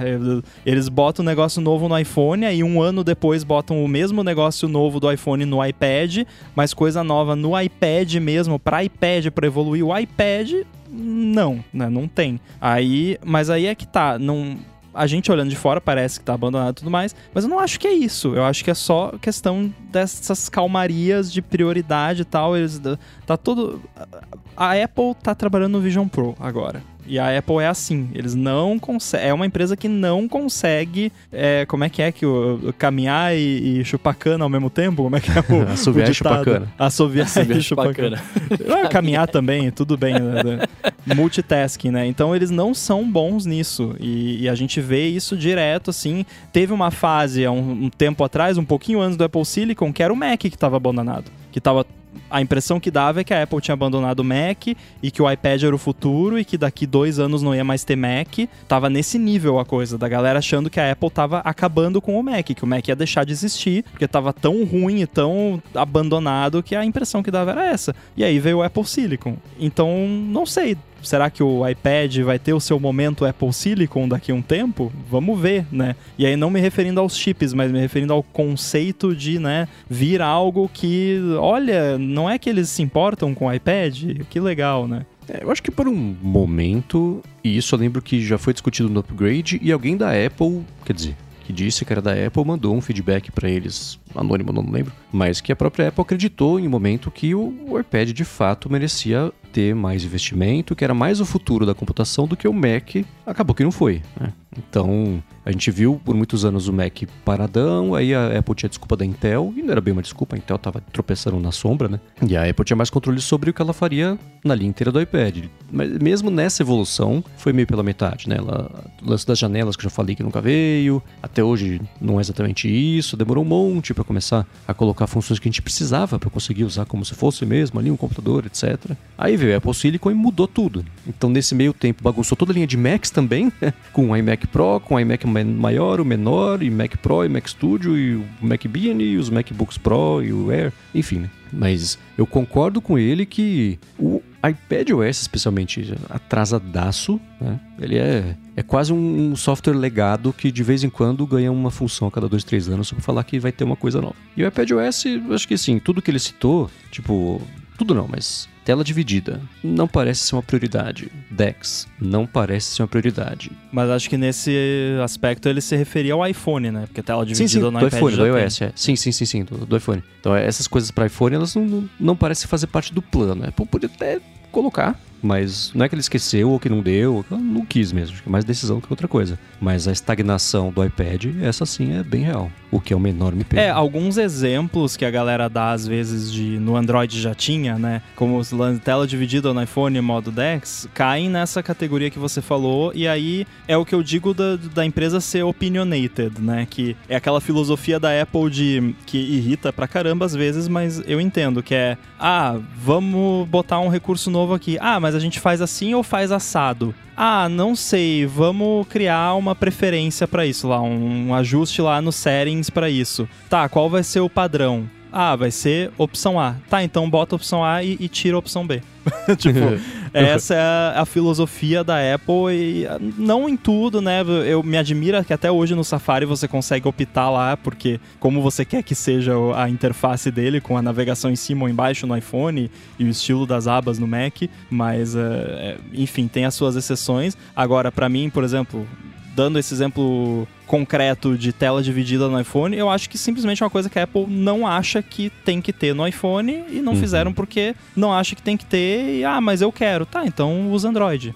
Simples, né? Tipo, é, é isso, né? E, e nesse ponto eu posso não concordar com todas as decisões e opiniões que, que são refletidas no software, mas eu entendo. E na maioria das vezes eu acho que isso leva a um resultado melhor no fim das contas, porque quando você quer ter tudo para todo mundo, você acaba não tendo nada para ninguém e acaba virando um device ornitorrinco que não sabe o que, que é, não sabe se é um bicho aquático ou terrestre ou não faz nada direito, né? Que é o que a gente vê aí em, em muitos softwares e muitos devices. É, para mim é tipo quando eu peço a, a marmitinha lá no iFood e aí vem aquela comida sem tempero, sem, sem sabor, assim, e aí você pergunta, né? Ah, mas é porque tem gente que não gosta de coentro, tem gente que não gosta de orégano, tem gente que não gosta de pimenta, tem gente... e aí a gente faz a comida assim, porque aí, né, agrada todo mundo. Tá, é, beleza, né? Pra, pra mim, software sem opinião é tipo comida sem tempero. É um grande teste AB eterno. Exato. Eu acho que nesse caso em específico, ao menos nos exemplos, né, no modo DeX, tela dividida, ou remover objetos, né, é, não. Mas acho que cabe mais o, o que o Bruno comenta, né? O que, que a Apple ganha fazendo um modo DeX? Vai vender menos de iPad ou de, ou de Mac. Então, para ela não faz sentido. Modo DeX faz sentido. Tudo bem que a Samsung ela tem ali um, um né, tem notebooks e tal, mas é, dá para entender mais né? Mas né, tem algumas funcionalidades que né, não fazem sentido na esteira de produtos. Eu lembro que o lá por 2010 eu achava mó da hora que os MacBooks eles tinham porta HDMI e eu não sei se vinha o controle remoto ou se eu comprei o controle remoto. Vinha, Vinha, então. por incrível que pareça, vinha. Então, Para usar o front row. basicamente, você pegava o seu MacBook e transformava num Apple TV. Eu achava mó da hora, várias vezes eu viajando, né? Usei aquilo como, como um recurso. Mas vamos combinar que tendo um Apple TV não faz sentido. Tudo bem que também não tem porta HDMI, né? Algumas outras coisas. Mas, né? Poderia hoje ter um jeito de sincronizar o, controle remoto do Apple TV com o MacBook. Poderia, você apertava o botão, apareceria ali o, né, o front row, né? Uma interface né, de Apple TV. Poderia, aí seria, né? A gente tá falando de um iPhone que é meio iPad Mac, um iPad que ele é meio Mac, um Mac que é meio Apple TV. A gente sempre vai ter esses desejos, né? Caramba, seria bom, seria mó da hora, mas a Apple acha isso tão da hora que criou um produto específico para isso e ela espera que você compre. Então, nesses exemplos de modo DeX, né, de tela dividida, né, remoção de objeto, uma coisa que eu achei muito legal no Fotos, lá, isso é antigo, sei lá, de 2010, que você tinha uma mancha na, na, na camisa, sei lá, um ketchup caiu na camisa, você passava ali, ele ajeitava. Tinha olho vermelho na foto, você conseguia tirar o olho vermelho da foto. Né? Tinha algumas coisas que, aí sim, nesse, acho que a Apple é preguiçosa,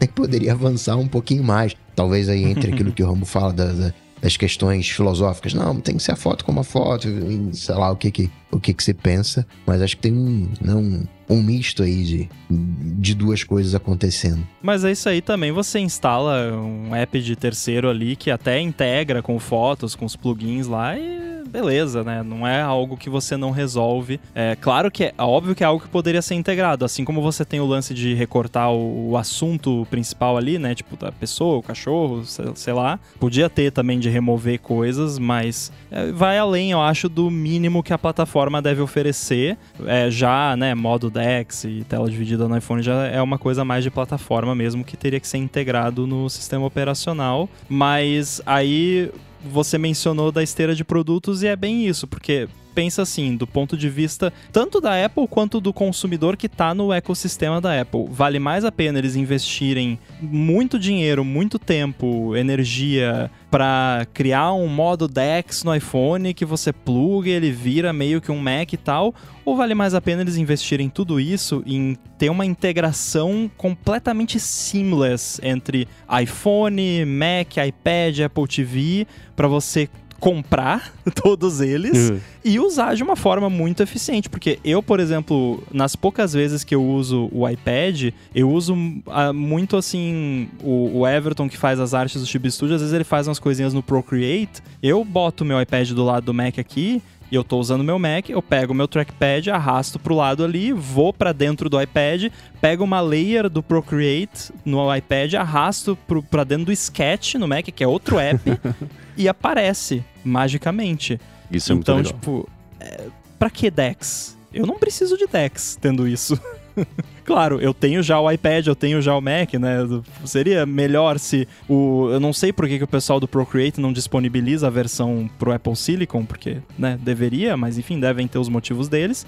Mas, né, é, eu acho que do- da forma como a, a empresa Apple é estruturada e da forma como as linhas de produtos funcionam, eles investem o tempo que eles investiriam num modo DeX da vida num Universal Control, que é extremamente complexo, mas funciona magicamente. Quando funciona, não é perfeito, mas, mas para mim funciona tipo 99% do tempo e quando funciona, desliga o Wi-Fi, liga de novo e funciona. Então tá de boa. Eu entendo, eu entendo quando fala do modo Dex, eu entendo que assim, tipo, por exemplo, as pessoas querem ter a possibilidade de plugar o iPhone numa tela e ele virar um desktop, né?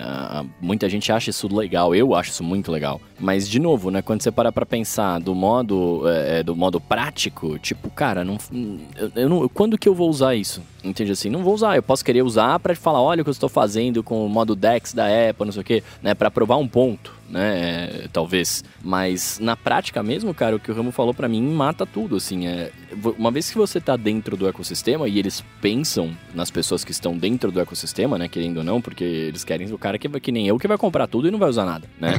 É, no fundo, no fundo. Quando você tá dentro do ecossistema, você tem milhares de recursos que um modo Dex é, é, manja, tipo, é um bagulho que você vai se forçar a usar só porque tem. Né? Então, pra que gastar energia com isso, né? Eu, eu acho também as pessoas acabam entrando numa brisa, principalmente no Brasil, que as pessoas têm menos dinheiro e tal, no lance de você comprar um device e não precisar ter todos da empresa, né? É claro, financeiramente falando, seria muito melhor, mas para a empresa não vai ser, né? Então, vamos, eles focam, acredito eu, né? Sou só um dublador aqui falando, mas eles focam, acredito eu, no, no que, enfim, no que vai, vai dar mais lucro e no que faz mais sentido você ter, né? E querendo ou não, a Samsung pode lançar notebook, etc, mas não é o core deles, né? Então, assim, o que eles querem de fato é vender o Galaxy lá, bonitão, tal, com o modo Dex, com não sei o que, que faz sei lá o que, da hora, beleza, faz sentido lá ter. Aqui não, o que eles querem é que você compre os três aparelhos, iPad, iPhone e relógio, né? iPad, relógio, tablet e computador. E eles conseguem, muita gente fazer isso, eu fiz isso, né?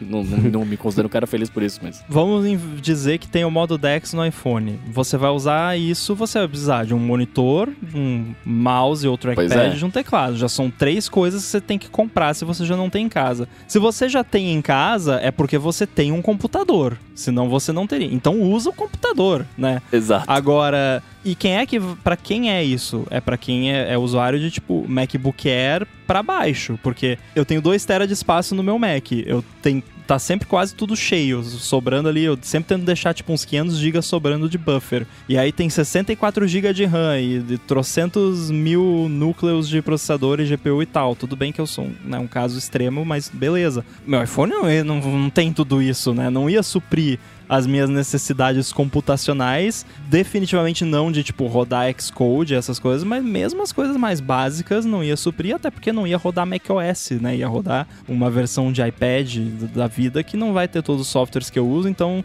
né, tá, tudo bem, não ia resolver para mim, talvez resolveria para outras pessoas, mas são tantos obstáculos e tanto, tanto é todo um setup que você vai ter que ter anyway, que então tenha o computador. Se você vai ter que ter o setup todo. É. Você comprar um monitor bom, um teclado bom, um trackpad bom, compra um MacBook Air que vem o computador de brinde, né? Tudo bem que. ah, mas eu, é caro e tal. É caro comparado com o trackpad, teclado e, e monitor se você comprar produtos vagabundos, né? Mas se você comprar um negócio bom mesmo, né? No estúdio display é mais caro que o MacBook Air.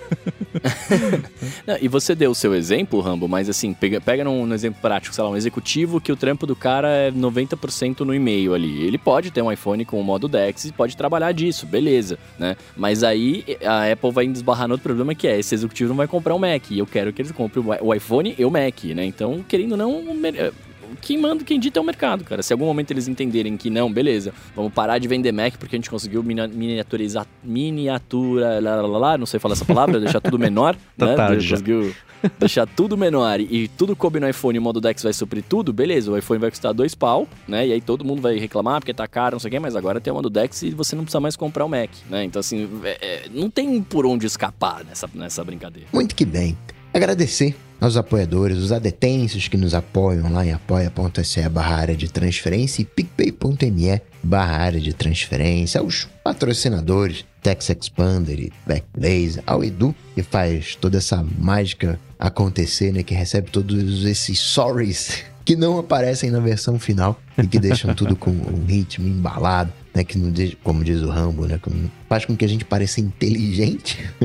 Muito obrigado, Du. Para falar comigo, vocês sabem, só ir lá no Google, bater Coca-Tech, ou então no Instagram, no coca.tech, que a gente troca uma bola. Para falar com os senhores, MVC Mendes, Mastodon, Instagram e Threads. Apresentou a Fonte com o Felipe Espósito aqui segunda-feira e a área de trabalho com a Bia Kunze toda quarta-feira. Apresentou Hipsters Fora de Controle para a Lura sobre inteligência artificial aplicada e escrevo todo sábado para o Mac Magazine. Arroba underline inside no mastodon.social, Guilherme Rambo 2 no Threads e no Instagram. Valeu. Show! Eu sou arroba Bruno underline Casemiro lá no Instagram, lá no TikToks e no Threads também. Tá tudo meio parado, mas vai lá, vai lá, me chama que a gente troca ideia. Tudo de ter posto. A gente volta semana que vem. Tchau, tchau. Valeu. Valeu.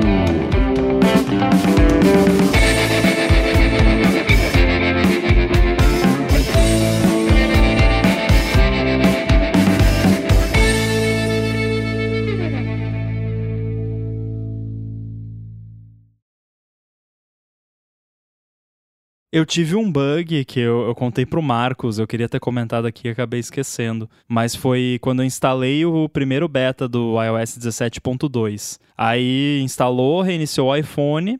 Aí quando reinicia você tem que digitar a senha. Eu tenho uma senha alfanumérica. E eu uhum. não sei por quê, mas o teclado do. Eu, que na verdade eu, eu sei em parte, porque eles mexeram bastante no teclado no iOS 17, pode ou não ser culpa minha. E, e o teclado, ele quando você tá em determinados contextos, eu não sei se vocês repararam, o teclado fica mó travadão, assim. O meu fica no... muito parece que ele não tem a, me mesmo lance de detectar o toque, aonde você vai, de prever onde que o toque tem que ser e tal. Porque, tipo, eu tô tocando na tecla A, mas ele insiste em botar S. Tipo, mesmo o meu dedo estando claramente em cima do A, sabe? Sim, tá, é, tá muito também. horrível, mas é só em certos contextos. Não é, tipo, se eu abro o iMessage e escrevo uma mensagem, tá tranquilo. Se eu abro notas e escrevo uma nota, tá tranquilo. Quando ele abre num overlay, tipo, eu tô dentro de um app e aí eu vou em compartilhar alguma coisa e aí abre o iMessage, horrível. E isso se aplica também à tela de bloqueio. Quando eu tenho que digitar a minha senha alfanumérica lá, ele abre o tecladinho lá e aconteceu. Atualizei pro iOS 17.2, fui desbloquear pela primeira vez, apareceu o teclado para digitar a senha alfanumérica, digitei a minha senha, apertei no Done e o dano ficou apertado. Sabe, quando o botão fica para dentro, né? Uhum. O botão ficou para dentro.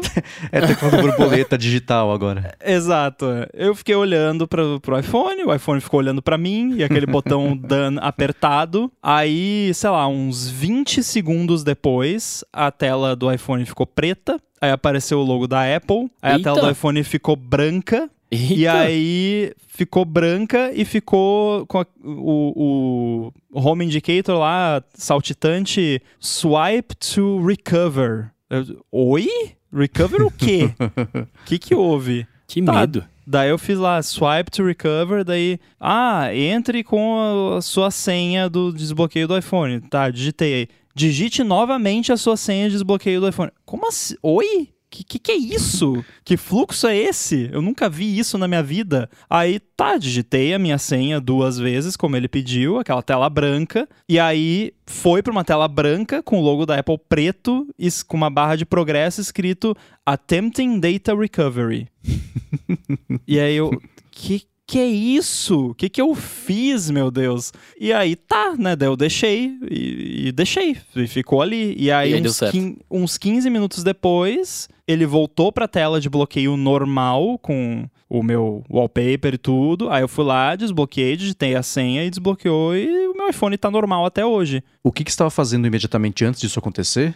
Eu atualizei isso? pro iOS 17.2, beta, Hum, tá. né, primeiro beta. Aí, o Ah, qual é a minha teoria, tá? Eu tenho aquele esquema configurado de se fizer 10 tentativas de senha, ele reseta o iPhone, apaga tudo. ah. Como o botão do Enter ficou travado, o que eu chuto que talvez tenha acontecido é que deu um bug na UI que travou o botão e o botão ficou enviando Enter várias vezes e provavelmente eu tinha Ah. digitado a senha errado. E aí ele meio que fez um DOS ali e, e atacou o próprio iPhone tentando a mesma senha errada várias vezes. O iPhone bloqueou, apagou a, a chave lá de criptografia, que é o que ele deveria fazer. Mas aí você tem mais uma chance depois, né? Digamos, alguém roubou meu celular, tentou desbloquear 10 vezes, não deu, bloqueou pra sempre, entre aspas. Aí eu recuperei o meu iPhone, mas eu sei o meu passcode. Então eu digitei o passcode duas vezes pra garantir que, né, era o correto, supostamente.